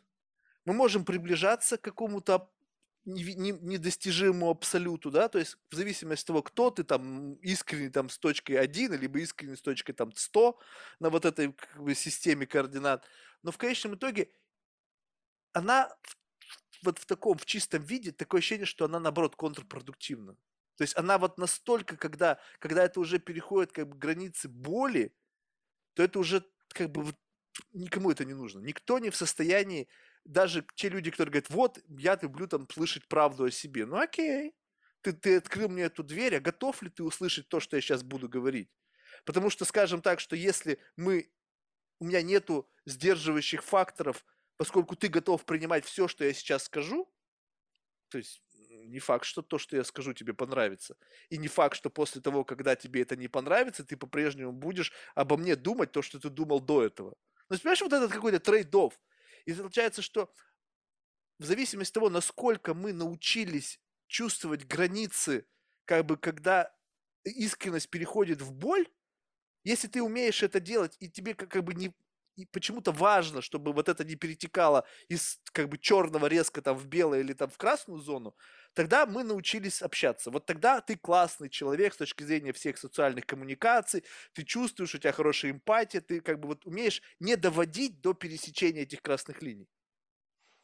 Ну да, то есть, собственно, тактичность, она заключается в том, что ты обладаешь некоторой чуткостью в отношении того, что ты способен понять, а готов ли другой человек вот здесь сейчас принять ту или иную информацию, и хочешь ли ты сказать здесь сейчас именно это и именно так, да, или, может быть, нужно подождать какого-то другого момента. А, безусловно, как бы радикальная честность, радикал honesty – это тоже очень ригидная, жесткая стратегия, которая а, может быть деструктивной. То есть ты признаешь, что мы все равно так или иначе хоть чуть-чуточку, но лживы в отношении со всеми окружающими. Ну, ну, лживы как бы ложь во спасение, знаешь, как это вот? Ну, не обязательно именно лживо, да, тем, что мы создаем какое-то впечатление радикально отличающееся от реальности, но мы можем, скажем, управлять степенью своей disclosure, да. Mm. Не всегда раскрывать все, потому что это не всегда, не всегда уместно. А как вот вот представь себе, что ты живешь вот в ситуации, когда, ну, ты четко это понимаешь, скажем так, что, ну, это понятно, мы сейчас, видишь, дошли до какого-то дна, сейчас отскакиваем вверх, и теперь уже как с этим работать. Вот представь себе, что так мы живем, да, что мы так или иначе постоянно оцениваем силу удара, да, для того, чтобы это не, вышиба, не выходило за границы линии. И ты живешь, и ты понимаешь, как бы, что ты вот тот внешний аватар, пусть он разный в отношении с разными людьми, это всегда не ты, потому что ты ограничен вот этим пониманием красных линий, и в какой-то момент времени ты думаешь, блин, да пошли все в жопу. Ну почему я постоянно должен вот здесь, вот здесь, тем более ты ведь не знаешь, как, где красные линии у этих людей. Ну, то есть к тебя ведь что-то может ранить в отношении, вот взаимоотношений. Ты думаешь, блин, я вот эту линию не пересекаю, а тебе может казаться, что человек эти красные линии постоянно пересекает, либо люди в отношении тебя пересекают эти красные линии, что почему-то они думают, что они в состоянии так себя вести. То есть ты как будто живешь в таких моральных границах, что ты должен быть со всеми вежливый, тактичный. И как бы ты действительно понимаешь ценность этого, значимость этого с точки зрения удержания взаимоотношений. Но границы твоей ценности и понимания не факт совпадают с границами понимания ценностей и границ вот этого у других людей. И вот когда ты живешь вот в таком состоянии как бы некой условной несправедливости, в какой-то момент думаешь, блин, а нафига мне это все надо? Ну, то есть, ну, пофиг. Как бы что обо мне будут думать. Да срать я хотел, но зато наедине с самим собой я в конечном итоге выдохну, буду как бы кайфовать, буду, может быть, для других людей казаться совершенно неприятным человеком, но, по крайней мере, себе врать перестану. И это другой, получается, опять способ проживания жизни. И в этой ситуации что? Кто выиграл? Ну, может быть, часто ровно в этот момент, когда человек говорит, да пошли вы все в жопу, он по-настоящему рождается как личность, он начинает отстаивать собственные границы, он понимает для себя, что для него по-настоящему важно, и понимает, что он не готов идти на какие-то компромиссы, которые теперь кажутся ложными а, и ущемляющими его. И это совершенно нормально. И дальше он в какой-то момент, может быть, разрушает какие-то отношения, которые его окружали и которые были, может быть, для него такими тесными рамками. И потом на новом этапе он будет устанавливать какие-то уже другие отношения по новым правилам, может быть, вообще с другими людьми. И это совершенно нормальный процесс личностного роста, потому что наступают кризисы, мы разрушаем ту жизнь, которой мы жили, и мы строим какую-то новую жизнь по-другому. Слушай, а насколько это возможно вот в мире, в котором мы живем? То есть то, что ты сейчас описываешь, это же такая некая, появляется некая, э, как бы, как это сказать правильно, увеличивается степень свободы.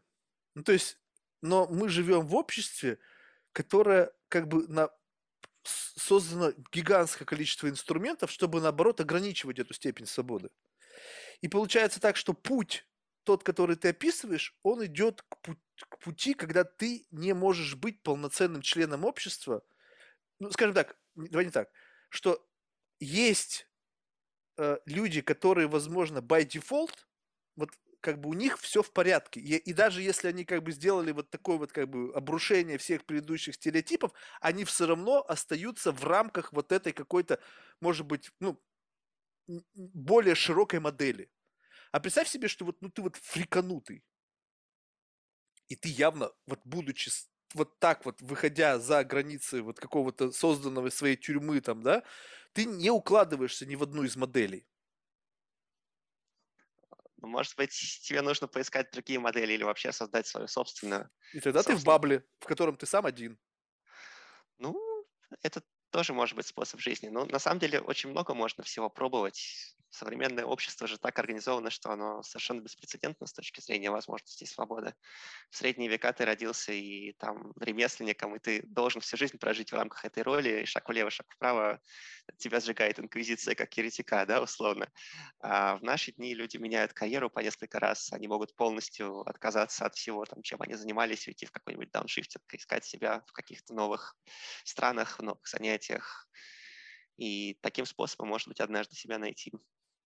Слушай, вот это вот искать себя, вот это же очень любопытно. А где и, и поиск-то происходит?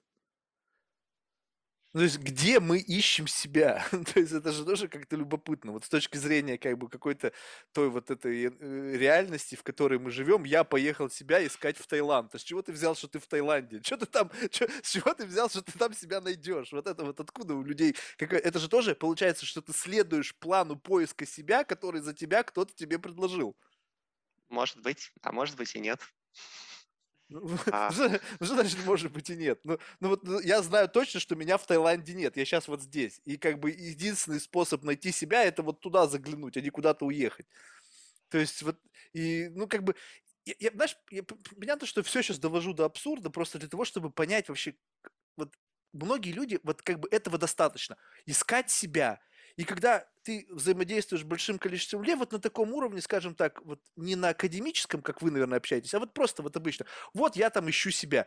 И как будто бы для большинства людей этого достаточно. Как будто бы концепт поиска искать себя моментально заработал, все каждый что-то там насочинял про это, там в зависимости от того, где они про это слышали, читали, видели и так далее. И этого достаточно. Но спросить человека, слушай, а что это вообще значит? Что значит искать себя, найти себя, где ты себя ищешь? Вот такой ответ, когда задаешь людям. Вот дальше из этого какая беседа следует? Просто эта история про поиск себя – это, по сути, история творческая. В любом творческом поступке нет каких-то четко предопределенных рецептов. А для кого-то, может быть, нужно заняться какими-то практиками, чтобы что-то про себя понять. Кому-то нужно сменить обстановку и просто выйти за пределы каких-то обычных рельсов, по которым там он все время шел, да, и, может быть, нужно поехать в Таиланд на какое-то время. А кому-то нужно заняться каким-то новым хобби. То есть тут может быть куча разных способов, и нельзя сказать, что вот есть какой-то один единственный правильный способ. Каждый человек для себя эти способы пробует и выбирает те, которые вот сейчас, в данный момент, ему или ей, может быть, кажутся самыми эффективными. Ну а дальше уже там как пойдет, да, опять же, результат не гарантирован.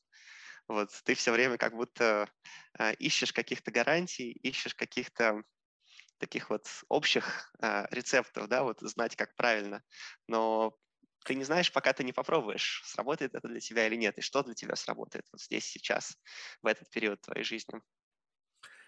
Знаешь, я, наверное, не ищу гарантий, я ищу как бы методологию. То есть гарантия, это, конечно, тут никто никакие гарантии не может дать. Но вот получается, что в данном случае поиск себя – это просто перебор каких-то кажущихся на первый взгляд интересных возможностей. Вот если вот выкинуть всю вот эту вот связанную с каким-то применительным к чего-то, то есть ты просто рассматриваешь разные имеющиеся у тебя в голове возможности того, что испытав который ты как будто бы к чему-то можешь прийти. И вот это любопытно, потому что, согласись, вот если сейчас взять и провести такое некое исследование, вот скажем так, что задается какой-то простой вопрос, что вот человеку, вот если бы тебе сейчас была бы предоставлена возможность забить на то, что ты делаешь, то есть вот все те твои обязательства, которые у тебя сейчас есть текущие, они как будто бы будут исполнены магическим образом, и у тебя открывается какое-то окно там длиною в год, где ты можешь заняться поиском себя. Вот что ты будешь делать. И вот записать варианты этих людей на бумажку, я тебе уверяю, что из них, не знаю, 80% совпадет. Возможно. Это о чем говорит? Это значит то, что мы ищем себя, используя кальку и примеры других людей. То есть, как бы, поиск себя заключается в том, что ты должен сам для себя решить вообще, что происходит, а не взять за основу какую-то уже существующую модель, потому что она когда-то кому-то помогла. Блин, этот человек, может, миллион до этого примеров проверил, и только это его триггернуло. А ты начинаешь с того, что ему помогло. Да с какой стати? Это может быть как раз-таки совершенно контрпродуктивное решение. И очень важный момент. Как понять, что ты себя нашел?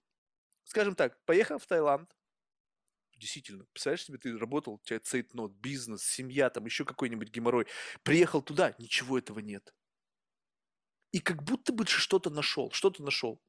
То, чего ты просто никогда раньше не испытывал, новый experience. И ты как будто бы поверил, то, что ты в себе что-то открыл. Но это ли то, что ты нашел в себя? И как понимать, вот где этот поиск увенчался успехом, либо где ты опять просто со, сов, э, как бы по набору каких-то характеристик понял, что это как-то ложится на твой какой-то mindset, и ты что-то как будто бы почувствовал, и ты подумал, что это ты нашел себя. Ну, смотри, а, действительно у людей есть какие-то общие рецепты, какие-то общие представления, от которых они отталкиваются. Там, что нужно куда-то поехать, например, или что-то попробовать. А, и люди пробуют эти рецепты и потом смотрят, что происходит.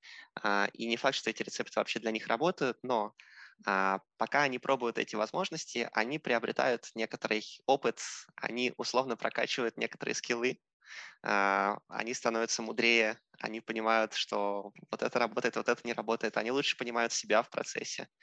И в конечном итоге они просто становятся более зрелыми как личности. И поиск себя – это же не какая-то, не путь с конечной целью, да? Ты — это не что-то фиксированное, что можно вот взять и найти. Это не что-то, что, где можно прийти к какому-то пункту и сказать, все, я себя нашел, теперь я дальше с этим начинаю жить. А, собственно, Мамардашвили, Мираб Мамардашвили, философ совершенно гениальный наш, а, он и писал о том, что мы себя теряем постоянно, и каждый день мы вновь и вновь оказываемся в этой точке, когда мы не знаем, кто мы, куда нам нужно, и каждый день мы должны совершать вот это усилие, чтобы себя в эту точку возвращать. И, собственно, умение вот это усилие совершать и умение возвращать себя в точку, где ты в контакте с собой, где ты понимаешь, что для тебя важно, что тебе нужно, вот это вот и есть некоторый поиск себя, но это не результат, это процесс. Это процесс, mm. который каждый день вновь и вновь осуществляется. И если ты научился этот процесс осуществлять, то а, твоя жизнь может быть ближе к тому, какой она по-настоящему, может быть, для тебя должна была бы быть и какой тебе хотелось бы ее жить. Но, может быть, ты сам еще об этом не знаешь. То есть, получается, вот, ну, этот прислушивание к самому, вот, то есть, ну вот, э, это же, понимаешь, какая-то высокая степень свободы. Я просто, ну, я, я, у меня почему-то свобода возведена в какую-то, ну, знаешь, в самую высшую точку, да, всего. Но когда ты начинаешь преследовать вот это чувство как бы свободы, то есть следовать за своими какими-то вот позывами, причем своими-своими, а не просто навязанными какими-то там э, социокультурными стереотипами или там, не знаю, медиа, там, не знаю, там родителями, еще кем-то, то в какой-то момент времени то ты, опять же, вот это преследование и бесконечный как бы поиск себя приводит к тому, что ты оказываешься один. Ну вот это как-то, я не знаю, я что-то заблуждение, сам себя запутал и как бы верю в это, но ты, когда ты понимаешь, что как бы движение к, к чему-то ты идешь, но это вызывает какой-то всплеск и противоречие со стороны как бы внешнего мира, потому что ты же должен, как бы, как ты, как мы считываем движение? То есть, если ты двигаешься, но не получаешь извне никаких сигналов, что ты двинулся, значит, ты не двигаешься ведь? Но если ты двигаешься, и что-то происходит, там какая-то реакция, какое-то там последствие, эмоция, о, а что-то прошло. И если следовать каждый раз этому, всегда возникать на твоем пути будет что-то, что как бы будет тебя тормозить. И единственный способ как бы идти дальше, это либо перешагивать через эти препятствия, либо их не замечать. И, и, и тогда вот а, это отключил, это отключил, это отключил, потом такой сидишь, думаешь, блин, я преследуя себя, отключил все, что мне решало, но все, что мне мешало, и является наполнением моей жизни. Ну, а на самом деле, да, любой личностный рост, он приводит к каким-то конфликтам с окружающей действительностью, с той социальной ситуацией, в которой ты до этого жил. А, собственно, поэтому обычно а, дают совет на каких-нибудь психологических тренингах. А, не принимайте решения относительно расставания с партнером под влиянием этого тренинга. вот прямо здесь сейчас, да. Но очень многие великие психологи, там Карл Юнг э, и многие другие писали о том, что путь личностного развития – это путь одинокий, путь, на котором никто не может нам сопутствовать, и который приводит к тому, что человек сам с собой наедине всегда один. Но это не значит, что он остается вне каких-то отношений, просто он эти отношения устанавливает по новой, на новом этапе, а, может быть, немножко по другим принципам. Вот описание самоактуализированных личностей у Маслоу, да, которые, а, они не одиноки, у них немного достаточно близких друзей, с которыми они по-настоящему близки, но при этом в этих отношениях каждый из них сохраняет свою самодостаточность, не растворяется в них, да, не идет на компромиссы с самим собой, а, сохраняет собственные границы. И из этих границ они могут по-настоящему быть подлинными и честными с другими людьми. Но не со всеми, а лишь с немногими вот немногие, вот этот вот, э, можно как бы вот описать этот круг по количеству людей? Ну, то есть вот согласись, что это же как бы, ну, все какой-то какой градиент, да? То есть вот скажем так, что вот круг людей, где ты вот дошел какой-то вот такой идеальный баланс, то есть вот я пытаюсь просто понять, потому что мне люди говорят, вот у меня там есть там куча друзей. Думаешь, блин, ну, не может быть их куча. Ну, то есть, как это, как это странно, ты просто не можешь вот выдать такой кредит доверия такому большому количеству людей. И получается так, что вот количество этих людей, оно чрезвычайно мало. И это получается, что как будто бы самые ценные люди в твоей жизни. И которыми ты должен как бы очень сильно дорожить. Ну, есть что-то вот такое, да, вот как-то в этом направлении. И как только эти люди приобретают для тебя ценность, в этот самый момент включается опять какая-то вот ну, зависимость. А любая рода зависимость – это ограничение свободы. И уже ты не в состоянии быть вот таким на 100% открытым, как ты хотел бы быть, потому что у тебя, ты дорожишь этим. И вот как только ты как будто бы достиг вот этого просветления, когда открытость настолько вот эта кристальная, знаешь, как бывает, я не знаю, бывало у тебя в жизни такое или нет, ты разговариваешь с человеком, и как будто бы какой-то туман между вами. Туман, туман, туман. И вдруг такая глубина резкости появляется, прямо вот ничего не существует, и ты как будто бы видишь насквозь. И как только это образовалось, это такое ощущение, что вот эта реальность, в которой мы живем, она начинает противодействовать вот этому состоянию кристальной вот какой-то прозрачности и сразу же наделяет этот, этот ивент какими-то факторами, которые начинают тебя, ну, как бы отдалять от этого состояния. То есть его постоянно его нужно ловить, оно не перманентное. И вот как только вот это появляется, появляется зависимость зависимость от этого человека, от этих отношений, от всего вот от этого. И ты опять уже как будто бы не свободен. И постоянно нужно преодолевать вот эту зависимость и как бы вот наводить вот это. То есть это не то, чтобы ваши отношения вышли на какой-то уровень, и теперь это прямая, которая такая перманентного комфорта. Она вот постоянно вот такая. И вы ловите друг друга только в момент пересечения вот этого там гиперболы там или как это, этой линии в точке, грубо говоря, вот этого вашего пересечения. И, и, и это не перманентное состояние. То есть это бесконечная работа над собой. И тогда это превращается в труд. Ну, то есть вот, как бы вот, согласись, это такой сложный, как будто бы такой full-time job, иметь людей, с которыми ты в состоянии общаться вот на том первородном уровне взаимоотношений. Да, собственно, близкие отношения– это действительно такой full-time job, который требует времени, который требует определенных усилий.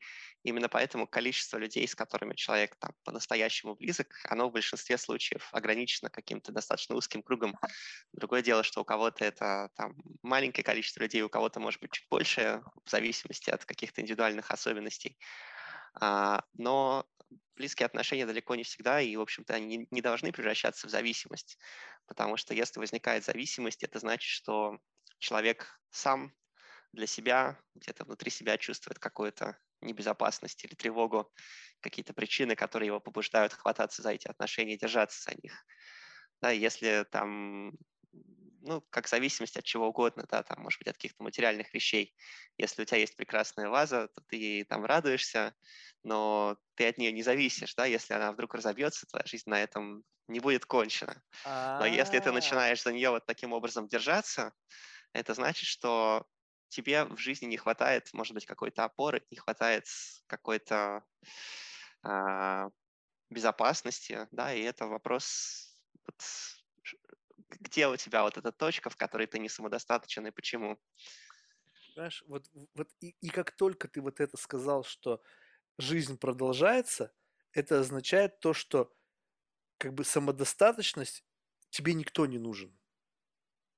Ну, то есть вот э, это же, вот если как бы ваза, ну, есть хорошо, нету, пофиг, это то же самое получается по отношению к близким своим людям. Есть хорошо, нету, жизнь продолжается. Это же, ну, это вот в этой ситуации, сейчас мы что вообще описываем? Что за отношения? Вот скажем так, представь себе, да?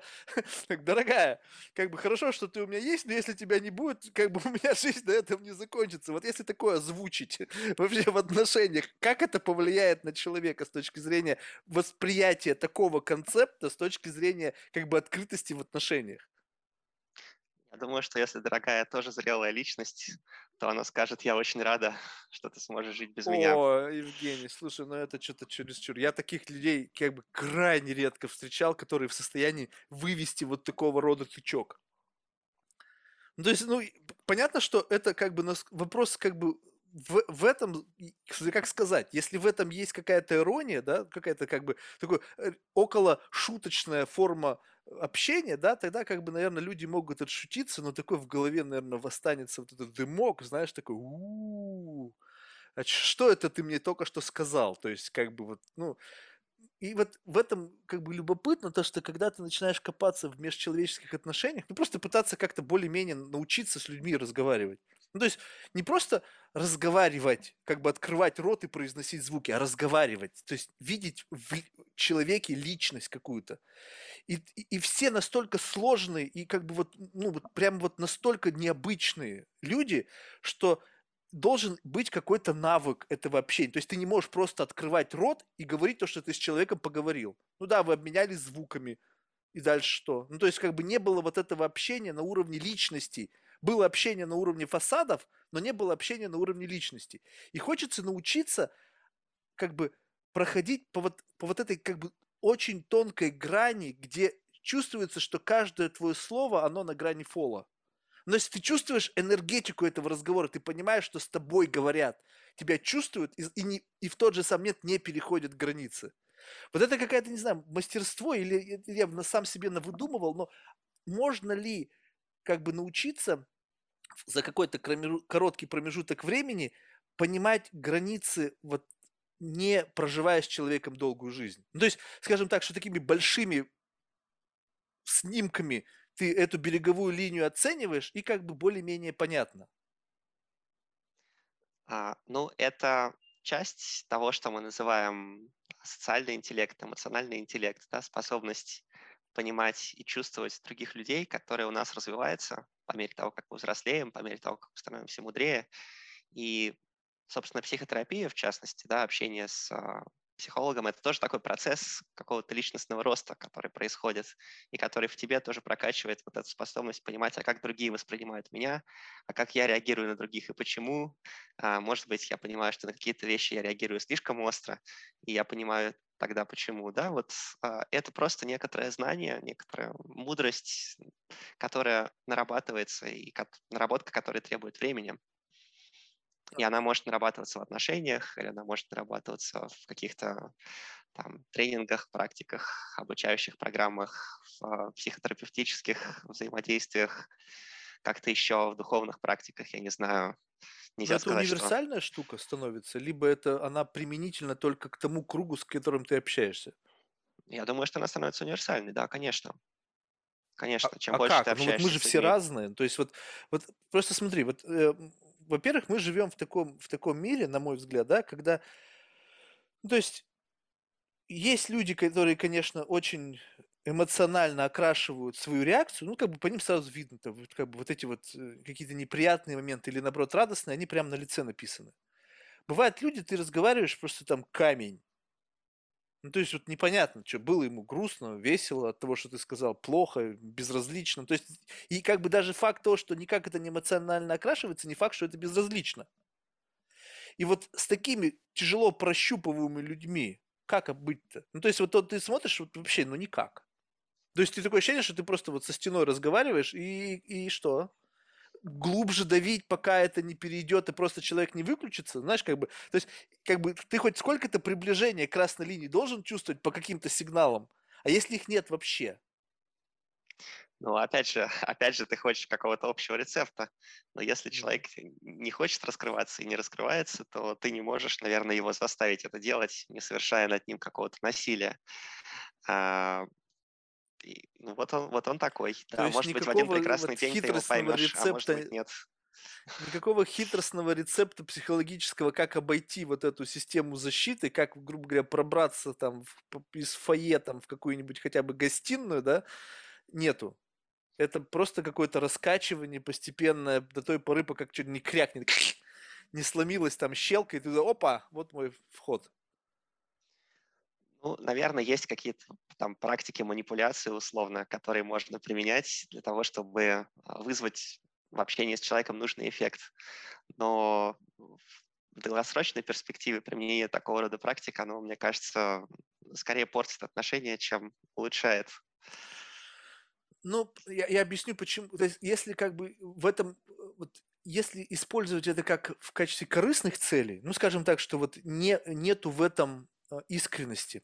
Вот просто ведь на самом деле, ну, представь себе, мы живем в мире, где э, ну, мы постоянно защищаем. Сейчас ведь огромное количество каких-то социальных контактов, которые как бы происходят совершенно случайным образом. То есть у нас в моем детстве люди просто так в моей жизни не появлялись это был всегда какой-то процесс постепле, постепенной интеграции людей. То есть даже если кто-то появился случайно, то он появился в каких-то обстоятельствах, и он появился сразу же, допустим, там на десятом кругу, постепенно в, в силу взаимодействия он из одного круга переходит в ближний, ну и постепенно-постепенно он начинает как бы вот здесь появляться. И это процесс. Сейчас на это времени нету. Хочется раз, и как бы если ты чувствуешь, что там что-то интересное, надо как бы туда сразу же прийти. Но одно дело, когда люди, в общем-то, ну, понимают ценность вот этого какого-то внутреннего обмена. То есть, скажем так, у тебя какая-то уникальная комната с артефактами, там, накопленными с жизни у меня. Я говорю, слушай, пойдем ко мне, потом сходим к тебе. И ты говоришь, о, прикольно, пошли. И ты смотришь, вот это у меня вот эта штука, вот такая заморочка, вот так я ее пережил, она мне так вот это помогла, теперь я так... И он говорит, о, а у меня вот это. Но ведь, согласись, в этом есть какая-то странная система взаимоотношений. Вот если ты бы сейчас захотел предложить кому-то пройти на экскурсию в свою голову, где вот есть какой-то там у тебя тайная комната с артефактами, знаешь, как в этом фильме, э, там, как это, короче, не помню, как фильм, но у них была какая-то тайная комната, где они какие-то артефакты, там кукла, там Аннабель стояла, там какие-то коробки с дебуками, там, и вот, и вот у каждого человека есть вот такая комната с какими-то вот странными штуками, которые ты пережил. Мне хочется побывать вот в таких комнатах. Потому что это говорит мне что-то о человеке. Не та комната, которую вы построили, знаешь, для снимка там э, Sweet Home, знаешь, там какая-то херня, там какой-то камин, там висит какие-то носочки, Новый год. Все такое классное, но вот глянцевое, не настоящее. Туда вы приглашаете журналистов, как бы представляете это образ широкой публики, вот я такой. Но есть эта комната у тебя с вот этими всеми там штуками, такими хардкорными, либо любыми другими. Хочется там побывать. Как человека туда пригласить? Как туда попасть, если он этого не то чтобы не хочет, а мне кажется, многие люди даже не понимают, что такое путешествие возможно.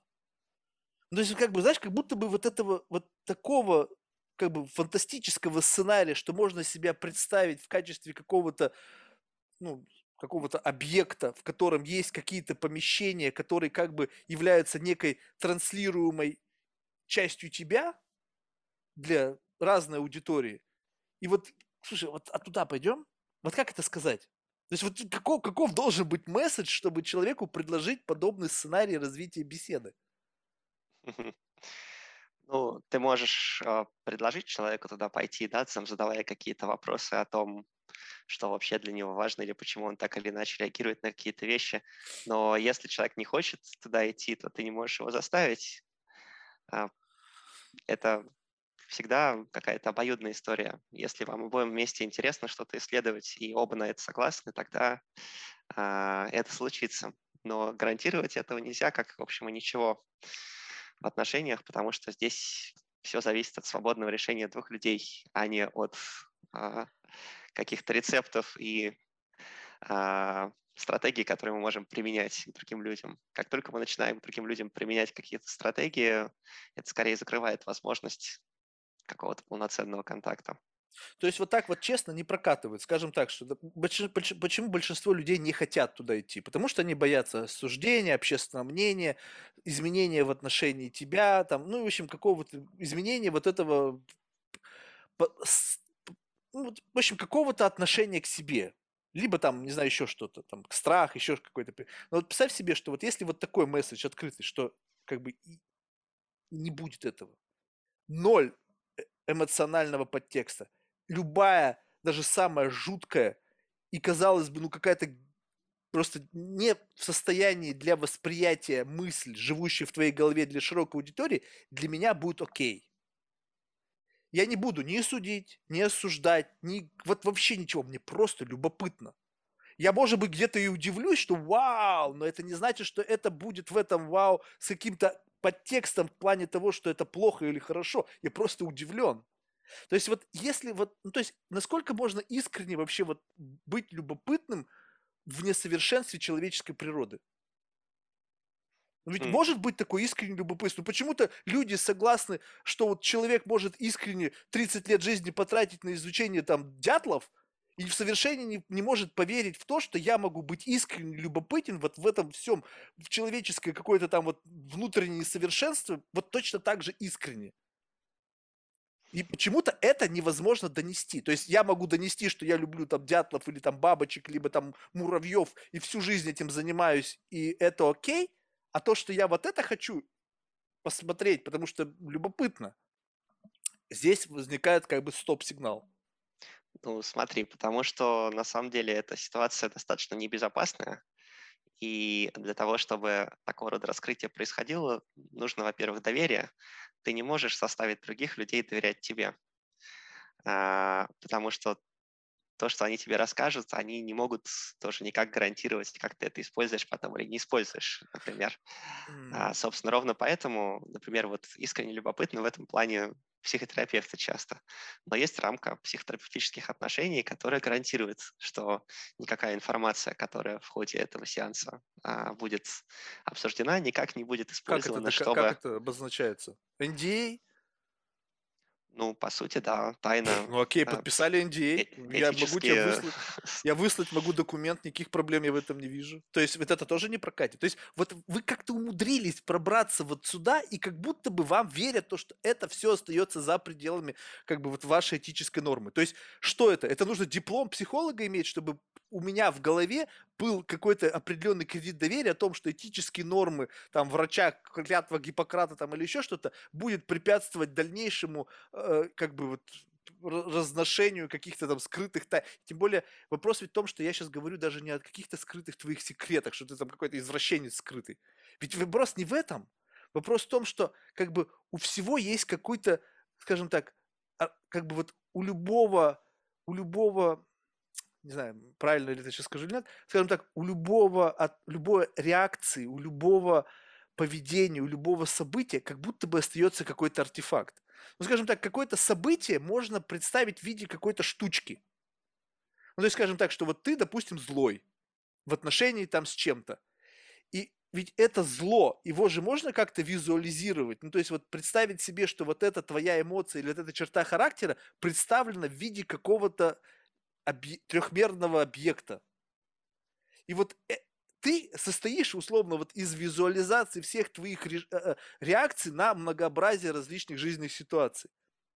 И то, что визуализация этого представлена в виде там какого-нибудь социально неодобряемого акта, ну, пофиг, что теперь. Ну, вот она такая есть. Я не собираюсь брать этот социально неодобряемый акт и делать его достоянием общественности. Но сам факт того, что такие социально неодобряемые акты делаются людьми, ведь ни для кого не является сюрпризом. Ну что, мы вообще живем в мире, где никто не совершает преступлений, каких-то странных действий, не ведет себя глупо, наивно, смешно, тупо. Да блин, мы все знаем, что так оно происходит. И получается так, что ни для кого не для сюрприз, что внутри кого-то такое может быть. И вы как-то научились вот эту штуку, как бы такую-то ширмочку. Окей, мне это можно говорить, а вот ему нельзя. Как? За счет диплома? За счет чего? количество людей, которые к вам приходят и потом говорят, что вот он, да, вот мы с ним 10 лет работаем, и никто об этом не узнал. О чем? Мне вообще нет никакого желания говорить о том, что кто-то что-то сделал. С каком смысл в этом? Ну, а в случае, в случае психологических отношений это просто формат, формат, в котором есть определенные договоренности, есть определенные правила, и в котором нет личных отношений за пределами вот этой вот ситуации. То есть ты никак с человеком не взаимодействуешь по жизни, у вас нет никаких общих интересов, а, у вас нет никаких конфликтов интересов, когда у тебя может возникнуть соблазн использовать эту информацию так или иначе, даже, может быть, с твоей точки зрения хорошим способом. А, и ровно это и защищает. А как только нарушается вот этот вот принцип отсутствия двойных отношений, психотерапевт обязан прекратить терапевтические отношения и потом еще какое-то время удерживать определенную дистанцию. Например, нельзя там пойти и жениться на своей клиентке, да, не выждав там, несколько лет, в зависимости от направления. То есть чисто теоретически, если человеку давать понять, что типа вот мы сейчас с тобой это обсудим, и потом наши орбиты больше никогда в жизни не пересекутся. То есть ну это вот... может быть один из тех факторов, который позволит, как бы, ну, один из, не единственный, а один из тех, который даст ключик к этой тайной комнате. Ну да, то, что называется эффект случайного попутчика, когда люди, оказавшись в поезде, могут там рассказать какие-нибудь страшные истории о себе, потому что они знают, что с этим человеком они больше никогда не встретятся, и этот человек не знает, кто они, и наоборот. А вот такой эффект случайного попутчика вот в нашем мире вообще насколько жизнеспособен? Ты посмотри, сейчас все в социальных медиа, ну почти все. Э, так или иначе, э, как бы это, ну, как и какой-то такой цифровой отпечаток тебя в общедоступной сети. И то есть, как бы, одно дело, когда, допустим, вот кто-то, кого как бы нет, и вот это действительно случайный попутчик, потому что как бы потом нельзя его найти в том плане, что ты не можешь сравнить то, что было сказано, с каким-то прорисованным социальным образом. А если ты прорисовался и есть какая-то там логика в том, что ты говоришь, там не, не факт, что ты там транслируешь всем свою жизнь личную, да, но, по крайней мере, какой-то ты социальный профайл у тебя есть, где ты там что-то там размещаешь, какие-то фотографии, какие-то мысли излагаешь, там у тебя есть какой-то круг людей, это же как бы уже какой-то некий набор, ну, сигналов, по которым у тебя можно считывать. И вот в такой ситуации, как ну, как можно как бы оставаться вот в режиме отношений как бы случайного попутчика? Ну, конечно, в цифровую эпоху гораздо меньше этих возможностей и анонимности, и каждого человека можно так или иначе распознать по тем или иным отпечаткам и признакам. Да, это определенный вызов. Вы, вызов для чего? А, в том плане, что сложнее, сложнее делиться какой-то информацией, потому что ты никогда не можешь гарантировать, как она сохранится, а как она потом откликнется спустя много лет, да, как она будет использована, и мир становится более маленьким местом, где все так или иначе друг с другом взаимодействуют. И, и поэтому э, это все повлекло за собой то, что люди из как бы вот из такой мультимодальной системы превращается в моносистему, потому что ты начинаешь забывать грубо говоря, вот, ну, каким ты был в отношении с этим человеком, с этим, с этим, с этим, потому что круг гигантский общения, и ты как бы должен одну личину какую-то лепить, да, и вот, и, и вот в этот самый момент как раз-таки происходит разделение тебя-тебя на этот фасад, который соответствует какому-то обще, э, об, общевостребованному образу, который ты начинаешь как бы апгрейдить в зависимости там книг, тренингов, взаимоотношений там с какими-то умными людьми и так далее. И по сути, как раз таки общение-то сейчас и происходит с вот с этими самыми прорисованными фасадами, а мы, вот такие, какие мы есть, с нашими несовершенствами, там, какие-то перекосами, остались за границами этого медиума, не знаю, там, наедине с самим собой, там, не знаю, там, в темной комнате, которые просто как бы чуть-чуть там занимаются микроинжинирингом вот этого фасада для того, чтобы как бы как-то жить. Нет? Не так, не кажется? Ну, да, конечно, вполне возможно, что отношения действительно становятся более поверхностными в силу там, тех соцсетей, которые существуют в настоящее время. Но это же постоянный поиск каких-то новых форм взаимодействия. Например, там лет 15 назад были очень популярны всякие онлайн-блоги, а, там типа живого журнала, да, и часто люди в них достигали такой глубины самораскрытия, которая, в общем, в других, например, соцсетях невозможно в силу их формата и организации, благодаря тому, что там была возможна полная анонимность, и формат предполагал какой-то развернутый письменный текст. Я думаю, что человечество, оно постоянно находится в поиске каких-то новых форм и практик взаимодействия. И если сейчас есть дефицит а, близкого общения, то я думаю, что эти новые формы и практики будут, опять же, какие-то найдены в скором времени.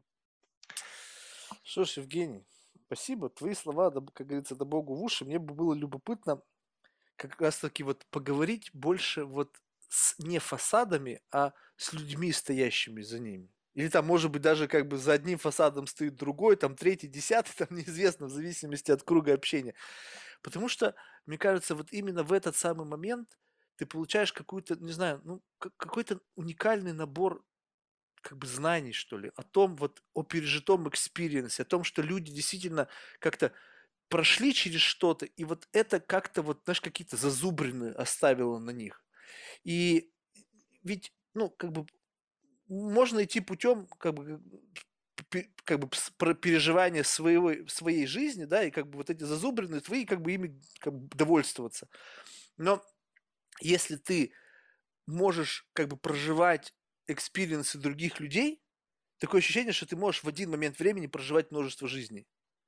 Ну, то есть, как бы вот у вас это, мне кажется, безумно классная работа в этом отношении. Ну, она, я имею в виду классная не, не то, что, что какая-то радостная, кайфовая, а в то же время, что вот этот вот эмоциональный диапазон и понимание вот раз, возможных разнообразий вот этого outcome а и восприятия жизни, она за счет взаимодействия с людьми, которые приходят и ну, там условно как-то изливают душу, она позволяет, если ты еще как бы честен самим собой, и ты как бы, у тебя нормы морали и этики с точки зрения поддержания статуса все-таки профессионала, а не человека, который выжимает деньги и делает людей зависимыми вот от этого experience а, где ты что-то вываливаешь, да, и тебе как будто бы там на, на два часа, там на два дня стало легче, потом тебе снова нужно это вывалить, вот, и ты как будто бы переживаешь ведь эти experience ы. Ну, то есть переживаешь, переживаешь, переживаешь. Минус только в том, что, как правило, люди приходят с проблемами. От хорошей жизни люди к вам не приходят. Так? А представь себе, что, ну, как бы ты из, качестве этих experience ов мог бы еще и использовать experience ы людей, которые как бы делятся позитивным вот чем-то хорошим. То есть вот этот experience, который вот у них был классный. И вот он его точно так же раскрывает в деталях, как что-то плохое, глубинное. То есть хорошее глубинное и плохое глубинное можно же тоже как бы вот извлечь из этого какую-то такую сущность. Вот этого, скорее всего, наверное, как бы получается выхватывать только из отношений вне этого. То есть как бы из межличных отношений. Тут уже как бы вот норма этики, да, где ты проводишь границу, где ты используешь свой профессиональный набор инструментов и где ты просто вот Евгений как человек. Тут же тоже Но... соблазн постоянно есть. Ну, ты скажешь, а, вот здесь вот я чуть-чуть еще раз, и вот ты уже в халате. А, да нет, я думаю, что, а, ну, во-первых, в работе вообще любого практического психолога есть, конечно, и, и позитивные какие-то истории, потому что люди делятся просто тем, что для них важно, не только там печальным, но и радостным. А, есть какие-то форматы, в которых не обязательно там, допустим, изуч... когда ты изучаешь психотерапию, то ты проживаешь много жизней, да, когда другие люди тебе рассказывают о каких-то своих вот этих глубоких процессах. А, но есть какие-то форматы более лайтовые, в которых можно то же самое получить, например, какие-нибудь группы встреч, где люди собираются и просто рассказывают о том, что сегодня для них важно, да. Неспроста они придуманы были в Штатах, там, Роджерсом э, и другими, потому что вот эта потребность в том, чтобы поделиться, видимо, она была не реализована, та, которая там, в Советском Союзе где-то реализовывалась на кухне с друзьями. В Штатах были придуманы группы встреч. И в общем-то, я-то на самом деле не практический психолог. Я занимаюсь исследованиями, я изучал консультирование и психотерапию, но потом в какой-то момент а, я просто понял, что в исследованиях я как-то больше а, пригоден, могу больше полезного сделать. Поэтому вот приемом клиентов я, собственно, не занимаюсь, mm. но этот опыт, опыт изучения этого, конечно, был очень ценным. Он очень как-то расширяет понимание того вообще, что такое человек и как мы живем. Что ж, Евгений, спасибо тебе большое. Я как бы пытался максимально быть абсурдным для того, чтобы вот в это, знаешь, как бы, э, чтобы хоть, хоть сколько-то приблизиться к пониманию того, что как бы вот вымышленное, что реальность. Потому что как бы нужно иногда вот как бы доводить до грани, где ты понимаешь, вот сюда тут рубеж, вот тут уже все, началось какой-то трэш. Поэтому спасибо, что ты меня немножечко как бы вернул в понимание как бы границ реальности, где как бы что-то как бы разумное, а где что-то совершенно безрассудное. А, в завершение мы всех наших гостей просим рекомендовать кого-нибудь в качестве потенциального гостя из числа людей, которых ты считаешь интересными лично для себя. Хороший вопрос. Мне кажется, уже куча людей интересных у тебя уже была. Там какая-нибудь Маша Фаликман, например, которую я бы с радостью рекомендовал. Ну, из тех, кто мне интересен, там, я думаю, что я бы с удовольствием послушал Екатерину Шульман, если бы она на это согласилась. Mm.